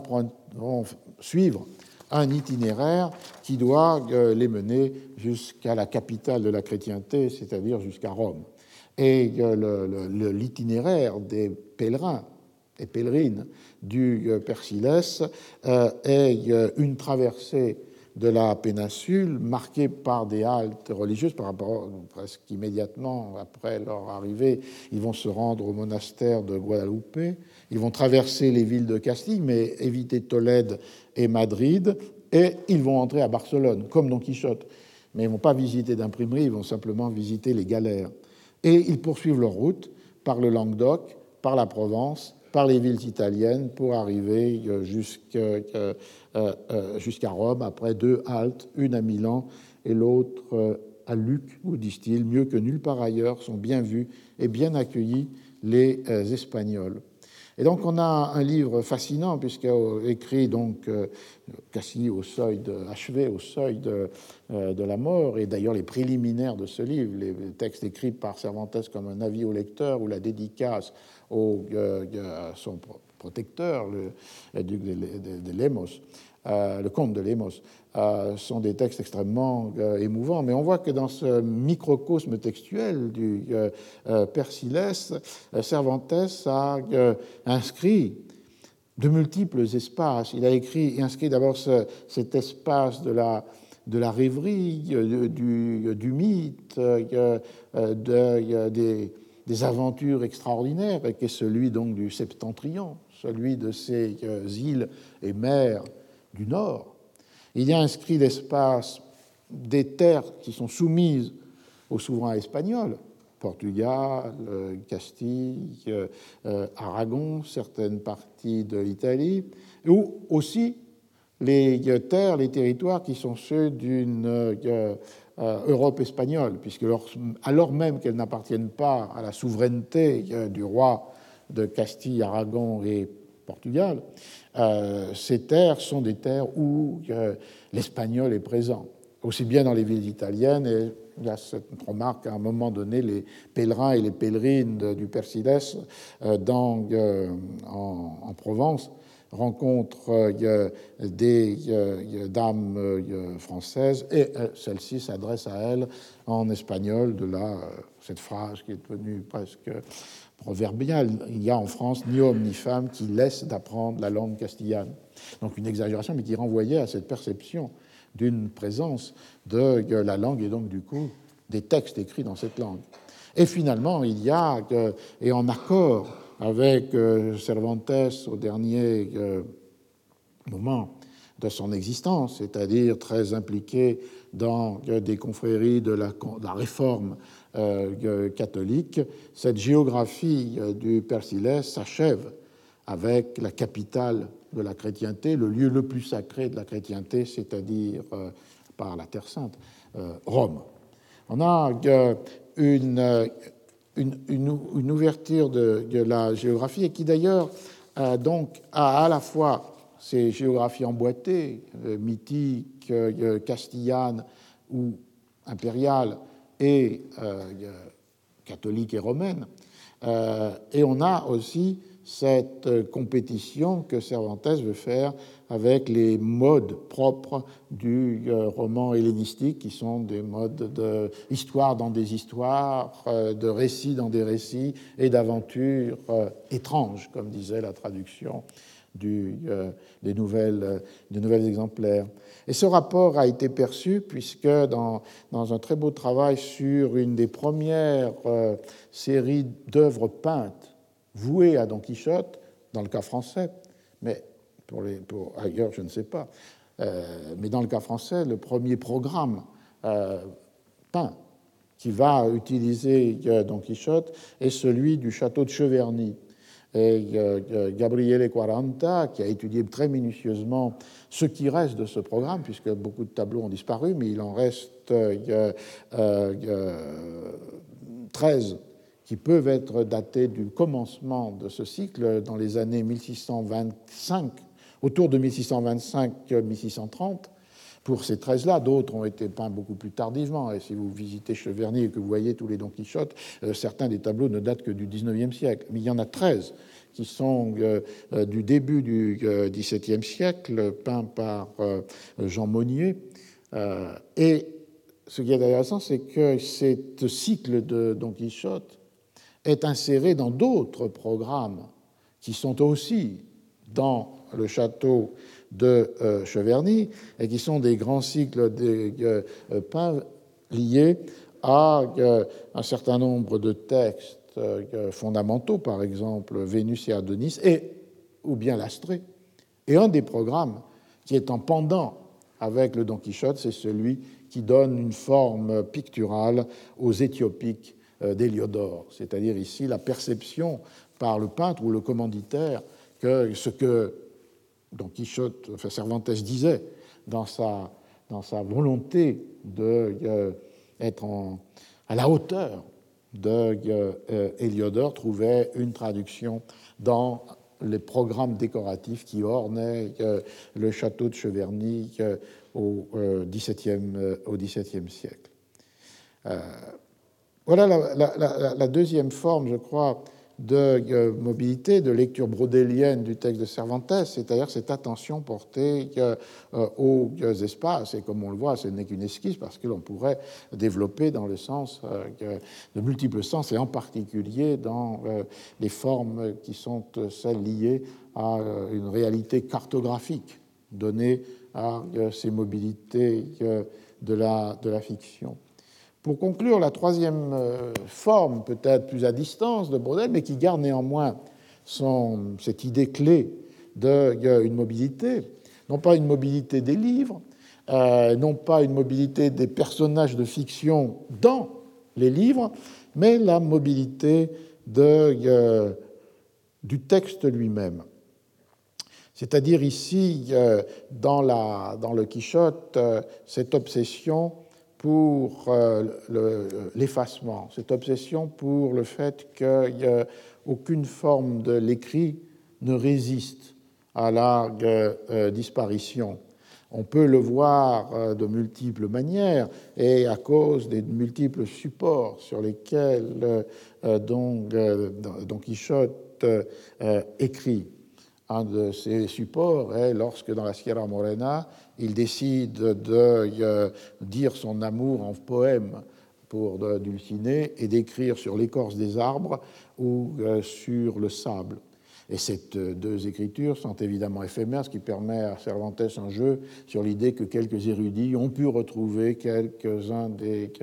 des, strophes écrites par Don Quichotte sur l'écorce de certains arbres et donc un, renforcement de cette idée que ce qui est écrit là par Sidi Amete Ben Encheli est fondé sur euh, des documents authentiques, par exemple ces poèmes sauvés de Don Quichotte. Mais il y a évidemment là un, effacement pour ces deux supports, l'écriture sur le sable, l'écriture sur euh, l'arbre. On pourrait multiplier des références à ces deux formes euh, d'écriture au cours du XVIe et XVIIe siècle. La deuxième forme d'effacement, c'est y compris celle qui peut concerner le manuscrit. Euh, toute l'intrigue de la première partie de Don Quichotte est fondée sur l'idée, enfin, toute l'intrigue dans le rapport à qui en est l'auteur, est fondée sur l'idée que le manuscrit que lit le premier lecteur et que nous, nous lisons comme lecteurs euh, jusqu'à chapitre 8, euh, à un moment donné, est interrompu. La suite en a été perdue. Et c'est par, euh, au chapitre 9, pour une intrigue de recherche de manuscrits, d'un manuscrit perdu, que, l'histoire va pouvoir recommencer, se renouer, puisque euh, à ce manuscrit perdu peut être euh, substitué celui qui, est le même ou un autre que rencontre le premier lecteur frustré dans sa lecture dans l'Alcana de Tolède, et donc euh, ce manuscrit en langue arabe est traduit en castillan par euh, un, morisque. Euh, il y a là une, deuxième vulnérabilité, pas celle des supports les plus vulnérables, les arbres, les écorces ou le sable, mais même celle du texte écrit à l'encre sur le papier. Et une troisième de ces vulnérabilités qui est présente dans le t-shirt, et donc je reparlerai la prochaine fois, donc dans, euh, dans 15 jours, mais je voudrais quand même la mentionner aujourd'hui parce que ça permet de faire retour sur euh, la lecture brodelienne des euh, novellas exemplares. C'est ce thème que l'on a pu faire entrer dans disons, l'histoire de la culture écrite, c'est-à-dire le thème de ces écritures éphémères rendu possible par la présence dans toute l'Europe d'objets que l'on appelle en anglais writing tables, que l'on peut appeler en français tablettes, et que l'on appelle en espagnol, enfin qu'on appelait, c'est des mots du temps, euh, librios de memoria, c'est-à-dire des euh, carnets ou euh, des petits livrets qui sont faits de feuillets de papier, mais avec une, une particularité, c'est-à-dire que sur ces feuillets de papier sont enduits une couche mince, une pellicule, qui est une pellicule faite euh, de vernis sur sa forme la plus extérieure, mais qui est euh, avec du plâtre, euh, une petite mince couche de, de, plâtre, mais très très mince, et qui donc permet à la fois d'écrire sans plume ni encre, d'écrire avec un stylet, et d'autre part qui permet d'effacer ce qui a été écrit très aisément, puisque avec la salive, ou avec un chiffon mouillé, vous pouvez effacer ce que vous avez écrit et donc réécrire à nouveau. Et dans le cas de la Castille, de l'Espagne plus généralement, euh, la désignation de ces euh, carnets qui avaient cette particularité est celle de librio de memoria, c'est-à-dire à la fois le fait qu'on a une aide à la mémoire, puisqu'on peut écrire euh, immédiatement euh, ce qui vient à l'esprit, ou un ordre qui vous a été donné, ou une parole que vous avez entendue. Donc, euh, une prothèse de la mémoire, qui est ce livrio de memoria, et en même temps, c'est une possibilité d'effacement, de réemploi du même, euh, de la même surface si vous effacez ce qui est devenu inutile, soit parce que vous l'avez copié ailleurs, soit parce qu'il n'y a pas de pertinence à le, à le conserver. donc c'est une un, objet euh, très intéressant, quasiment disparu, euh, à part le cas anglais où, euh, à la fin du XVIe siècle, des relieurs avaient eu l'idée d'en chasser ces pages des writing tables à l'intérieur d'un calendrier et d'un almanach, lui, imprimé, donc qui a fait survivre cet objet euh, comme un objet imprimé, mais avec en son intérieur euh, des pages de, euh, cette de cette nature qui permettait d'écrire, d'effacer et de réécrire, et en particulier qui permettait d'écrire en dehors de l'endroit où vous êtes disposié d'un encrier, d'une plume ou de plusieurs plumes, d'un couteau pour tailler la plume, de sable pour sécher l'écriture. Écrire au XVIIe siècle n'est pas si aisé. c'est-à-dire en particulier si vous êtes dans une situation qui n'est pas celle euh, d'un bureau, d'un office, d'un intérieur, l'écriture est complexe. Euh, il faut être équipé de tous ces éléments qui appartiennent à la technologie de l'écriture à la plume et à l'encre. Et donc toute écriture de l'espace public, toute écriture du, euh, du dehors pouvait trouver dans les librios des mémorias ou les writing tables un support qui permettait d'écrire sans toute cette attirail, puisque vous pouviez souvent d'ailleurs, euh, euh, dans le cas de ces writing tables anglais, il y a un stylet qui, comme dans nos agendas, sert pour euh, fermer le petit, le petit carnet. Donc vous pouvez écrire spontanément, immédiatement, dans l'espace ouvert. donc c'est un objet qui euh, a été extrêmement répandu et qui a pratiquement euh, totalement disparu. Euh, j'évoquais ces trentaines d'exemplaires de Writing Table, mais sauvegardés parce qu'elles avaient une partie imprimée. Pour le cas du monde espagnol, je n'en ai vu qu'un seul, une fois, à l'université de Princeton, dans la bibliothèque, il y a un librio de memoria euh, qui a cette caractéristique de ces feuillets euh, recouverts de cette mince pellicule. En espagnol du temps, on disait barnizado, donc euh, avec du vernis dessus, ou bien embetunado, euh, le béton n'étant pas du béton, mais étant cette mince, euh, pouvant être d'ailleurs euh, quelque chose qu'on mettait sur des, protections, par exemple sur des bateaux, mais là, une très mince pellicule. Alors, dans l'œuvre de Cervantes, comme dans celle de tous les écrivains du siècle d'or, ces librios de memoria sont extrêmement présents. Je les retrouverai peut-être dans 15 jours dans le cas du Quichotte, mais puisqu'on a commencé avec les nouvelles exemplaires, je voudrais euh, signaler deux cas de présence de Librios de Memoria dans les nouveaux exemplaires et signaler aussi que, comment dire, ce, savoir de type bon, proprement historique euh, ou euh, archéologique ou matériel pourrait parfois aider à la traduction des, textes parce que vous allez entendre, même parmi les plus grands traducteurs,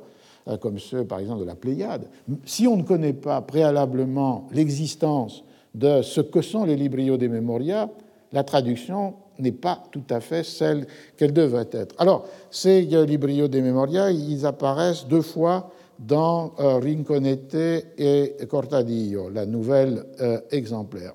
La première fois, c'est lorsque Rincon y Cortado entrent à Séville euh, l'un est le fils d'un vendeur euh, euh, de, bulles pour la croisade, c'est-à-dire de, normalement des formes qui devraient apporter des indulgences pour les peines purgatoires, mais qui sont une duperie pour son. Enfin, ou non, qui était son père, et le deuxième était le fils d'un tailleur. ils, ont choisi une vie errante, une vie itinérante, et ils ont choisi donc d'aller à Séville pour. Là, ils vont y rencontrer la confrérie de euh, Monipodio. Et à l'entrée de Séville, voilà la scène qui, euh, euh, où nos deux jeunes gens, je crois qu'ils ont 16 ou 17 ans, vont être dans leur activité de larrons et voleurs. Au moment d'entrer dans la ville, à l'heure de l'Angélus et par la porte de la douane, à cause de la visite et du droit qu'on y paie, Cortado ne put se retenir d'entailler la valise ou porte-manteau qu'un Français de la compagnie portait en croupe. Ils avaient rencontré un groupe de Français qui, eux aussi, allaient à, Séville. Et avec son chourin, son couteau, il lui fit une si longue et si profonde blessure que la voilà, les entrailles béantes, c'est-à-dire la valise, et habilement, il en tira deux bonnes chemises, un cadran solaire et, dit la traduction, un carnet de notes. La vue de pareils objets leur causa peu de joie, et ils se dirent que, puisque ce Français portait ce bagage en croupe, il ne devait pas l'avoir seulement chargé du peu de poids dont pesaient ses prises, en sorte qu'il aurait voulu le tâter à nouveau, mais ils ne le firent point, pensant qu'on avait pu remarquer cette perte et mettre le reste en sûreté. Donc à l'entrée de Séville, il ouvre euh, avec un couteau, une valise, et, enfin oui, une valise, un porte-manteau, une mallette, et ils y trouvent euh, des chemises, un cadran solaire et un carnet de notes, un librio de memoria. Alors effectivement, c'est un carnet de notes, mais peut-être que la, euh, la, la, notion pourrait être rendue autrement dans la mesure où c'est exactement une scène parallèle à celle qui existe dans le Don Quichotte lorsque Don Quichotte et Sancho découvrent dans la Sierra Morena une valise ou porte-manteau abandonnée par un jeune noble andalou, qui s'appelle Cardenio, et dedans rencontre une somme d'argent, rencontre des euh, mouchoirs brodés et un librillo de memoria. Et dans ce cas-là, on le sait, on le, ce librillo de memoria correspond strictement à la définition que j'ai donnée. Toutes les références ou tous les usages qui vont être faits du librillo de memoria de Cardenio dans le Quichotte renvoient à cette idée d'écrire, d'effacer et d'écrire à nouveau. Donc on a une première mention en passant, mais qui est l'idée de la fréquence, de la présence puisque aussi bien le jeune andalou que notre français ont dans leur euh, euh, valise ou dans euh, leur porte-manteau des choses différentes, mais une chose commune qui est le Librio de Memoria. Le second Librio de Memoria dans le, dans le Rinconete y Cortadillo est, est plus intéressant parce qu'il est là celui de Monipodio donc la confrérie des gueux, Rincon et Cortado sont entrés euh, dans ce monde euh, de voleurs, de mendiants, de pipeurs, c'est-à-dire de joueurs d'équilles triches, d'hommes de main qui vont euh, exécuter de basse besogne si la confrérie a été payée pour la vengeance par rapport à un voisin, un ennemi, etc. Et voilà. Euh, la scène est la, suivante. Monipodio a réuni tous ces hommes et toutes ces, euh, euh, femmes. Monipodio appela tous ceux qui s'étaient absentés ou qui avaient pris peur. Puis il y a eu une scène précédente où un gentilhomme mécontent était venu et avait menacé tout le monde. Tous descendirent et Monipodio, se plaçant au milieu d'eux, tira un livre de raison. Vous voyez bien la difficulté de traduire Librio de Memoria. le même mot était un carnet de notes dans la valise du euh, français et devient là un livre de raison qu'il portait dans le capuchon de sa cape et le donna à lire à Rinconete parce que lui ne savait pas lire.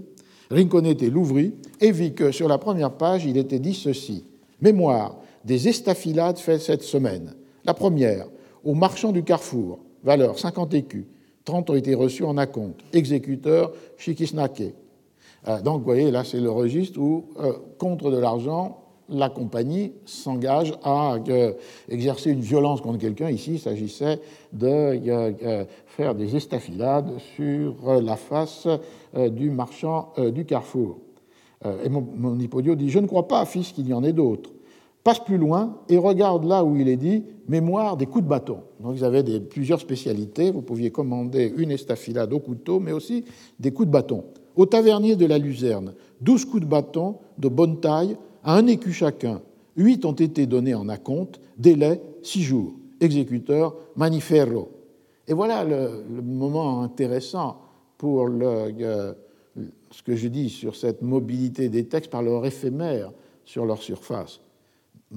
On pourrait bien effacer cet article, dit Maniferro, parce que ce soir, j'en apporterai la quittance. Donc, euh, celui qui va exécuter, bon, a, euh, euh, va le faire, donc on pourrait effacer. Borrar. Et donc, borrar n'est pas effacer quelque chose qui est écrit à l'encre. Borrar, dans ce cas-là, est euh, effacer sur le librio de memoria cette ligne qui avait été écrite et que l'on va pouvoir supprimer maintenant en réutilisant, si besoin est, la même surface d'écriture. Donc le lien entre Librio de Memoria et Borrar euh, renvoie directement à la matérialité que, euh, euh, j'évoquais. Et à la fin de cette, de cette scène, on trouve renforcée cette hypothèse, puisque une fois tout ces livres passés en revue de ce qui avait été exécuté ou non, Rinconete et Cortadillo sont admis dans la confrérie. Là-dessus, Monipodio tira de son capuchon un papier plié où était la liste des confrères, et il dit à Rinconete d'y mettre son nom avec celui de Cortadillo. Mais comme il n'y avait pas d'encrier, Tintero, il lui remit le papier pour qu'il l'emporte et le remplissent chez le premier apothicaire venu en mettant Rinconete et Cortadillo, confrères, pas de noviciat. Rinconete, pipri, c'est-à-dire il jouait avec les dés ou avec les cartes. Cortadillo vole à la tire avec le jour, le nom et l'année, et sans préciser par an ni pays.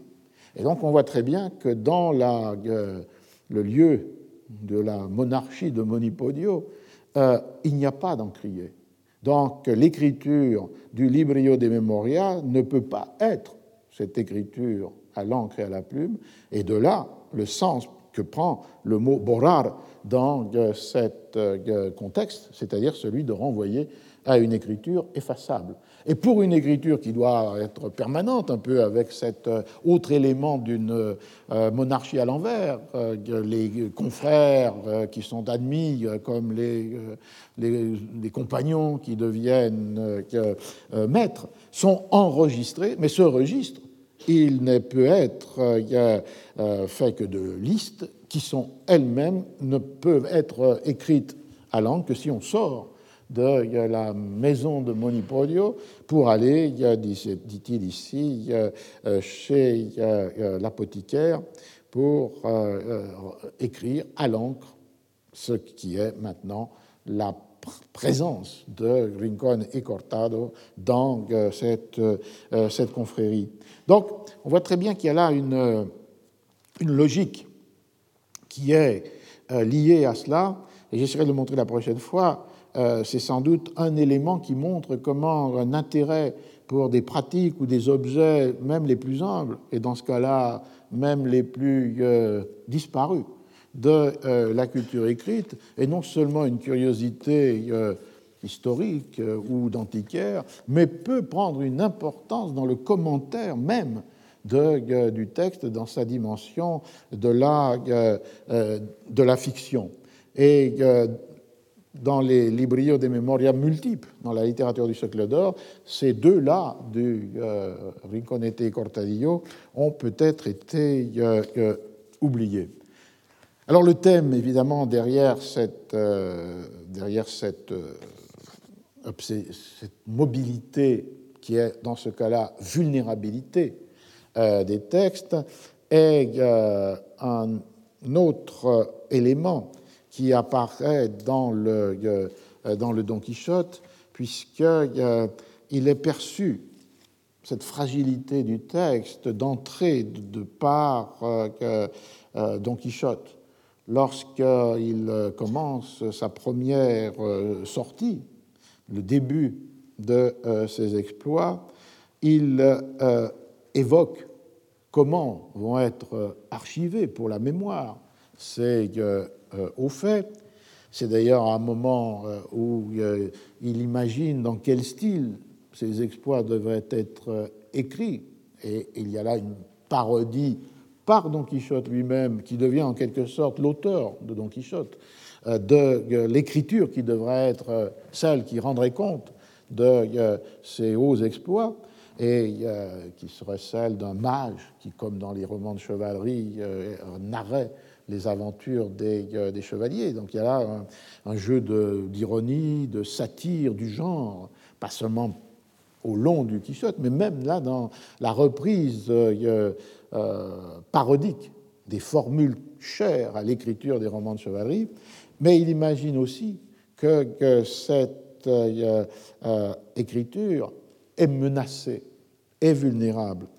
Et il déclare à lui-même Heureux règne et siècle heureux que celui où seront publiés mes fameux exploits, dignes d'être gravés dans le bronze, sculptés dans le marbre et peints sur le bois, pour que la mémoire en soit conservée à l'avenir. Donc rien n'assure que, hors du marbre, du bronze ou du bois, ces exploits pourront survivre au temps. Et on voit aussi ici une ouverture vers quelque chose d'intéressant, c'est-à-dire euh, nos manières de comprendre euh, la euh, culture écrite, fondamentalement autour du manuscrit et de l'imprimé, et en mettant peut-être, en oubliant, malgré les travaux de Armando Petrucci, d'autres formes de euh, l'écriture, qui était tout à fait fondamentale dans l'Europe de la première modernité, que euh, l'écriture euh,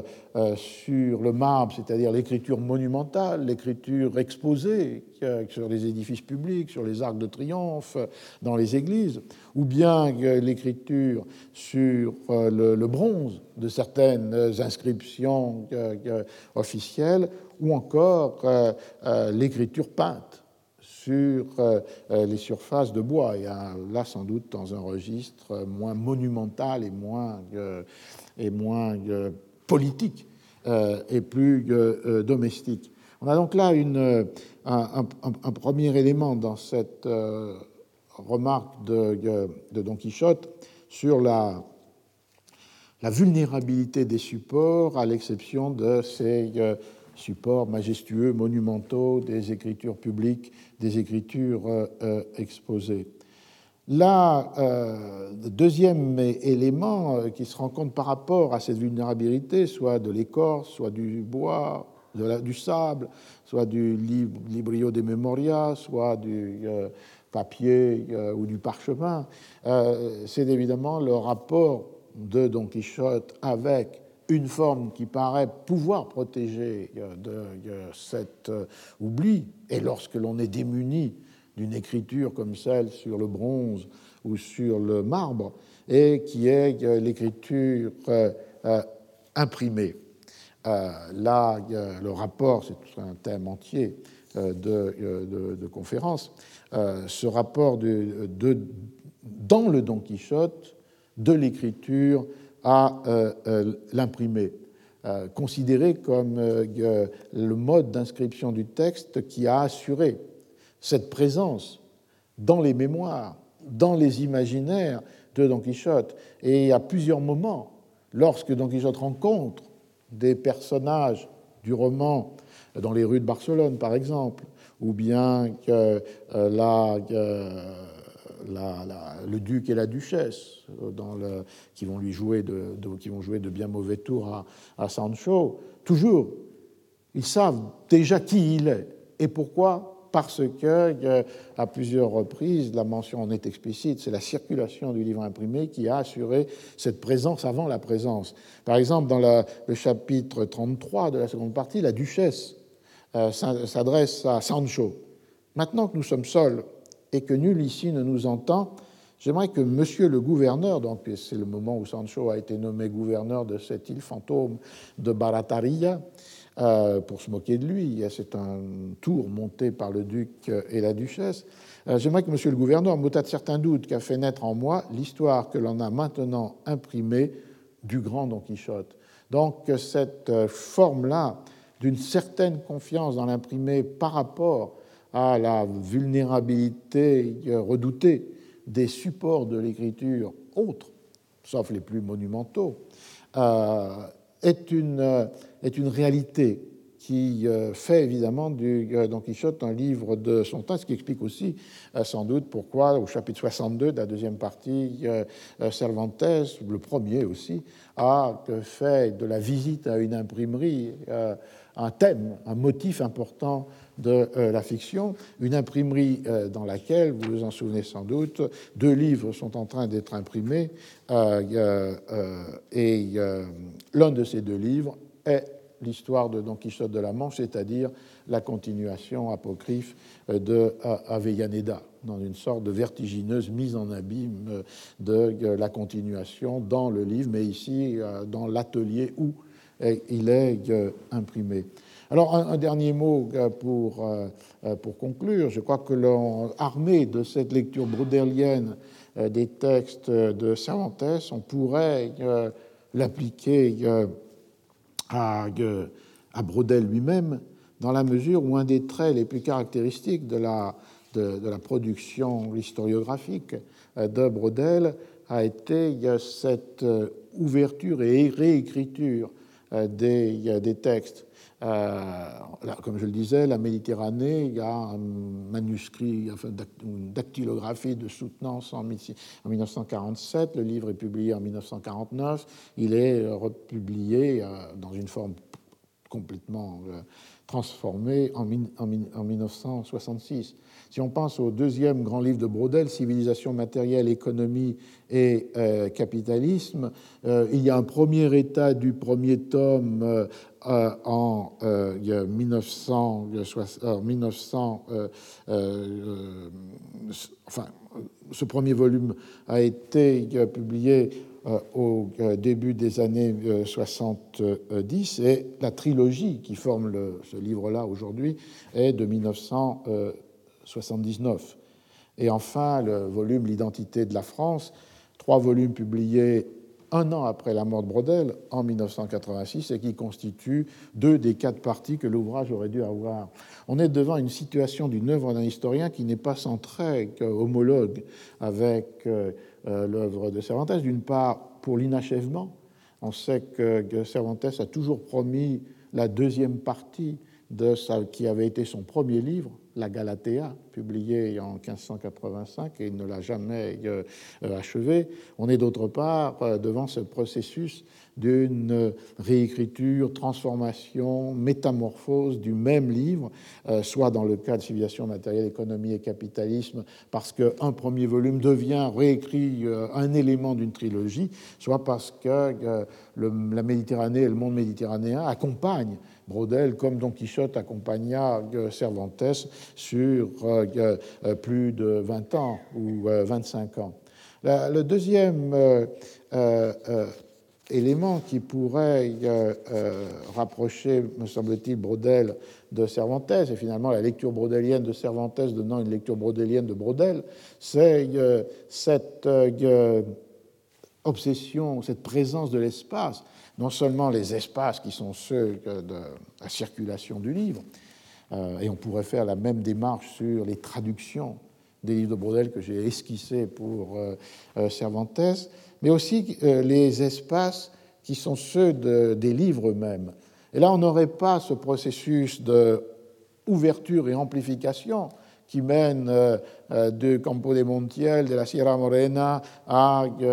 l'Espagne plus de, la Catalogne, de l'Aragon et de la Catalogne, et pas seulement de la Castille et de la Manche, et puis ensuite à cette Europe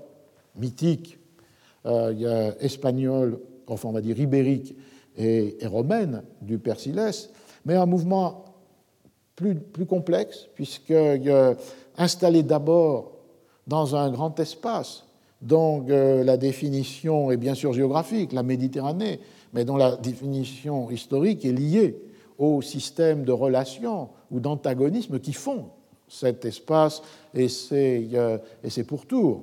et du coup, cet euh, premier espace méditerranéen comme euh, une, un espace construit dans ses limites mouvantes d'ailleurs elles-mêmes par les euh, mobilités qui à la fois le, le, dessinent et l'habitent. Ensuite, civilisation matérielle et capitaliste serait comme l'ouverture monde de l'œuvre de Brodel, la Méditerranée devenant euh, une de ces économies mondes, mais d'autres doivent être considérées dans la euh, très longue durée, et de là que cet ouvrage qui devient une une première forme d'histoire euh, globale et qui, pour illustrer ce que disait, ce qu'écrivait d'une manière si profonde Brodel, crée cette économie monde autour des valeurs ou des pratiques marchandes du capitalisme, alors même que euh, c'est une Espagne euh, de type féodal qui en avait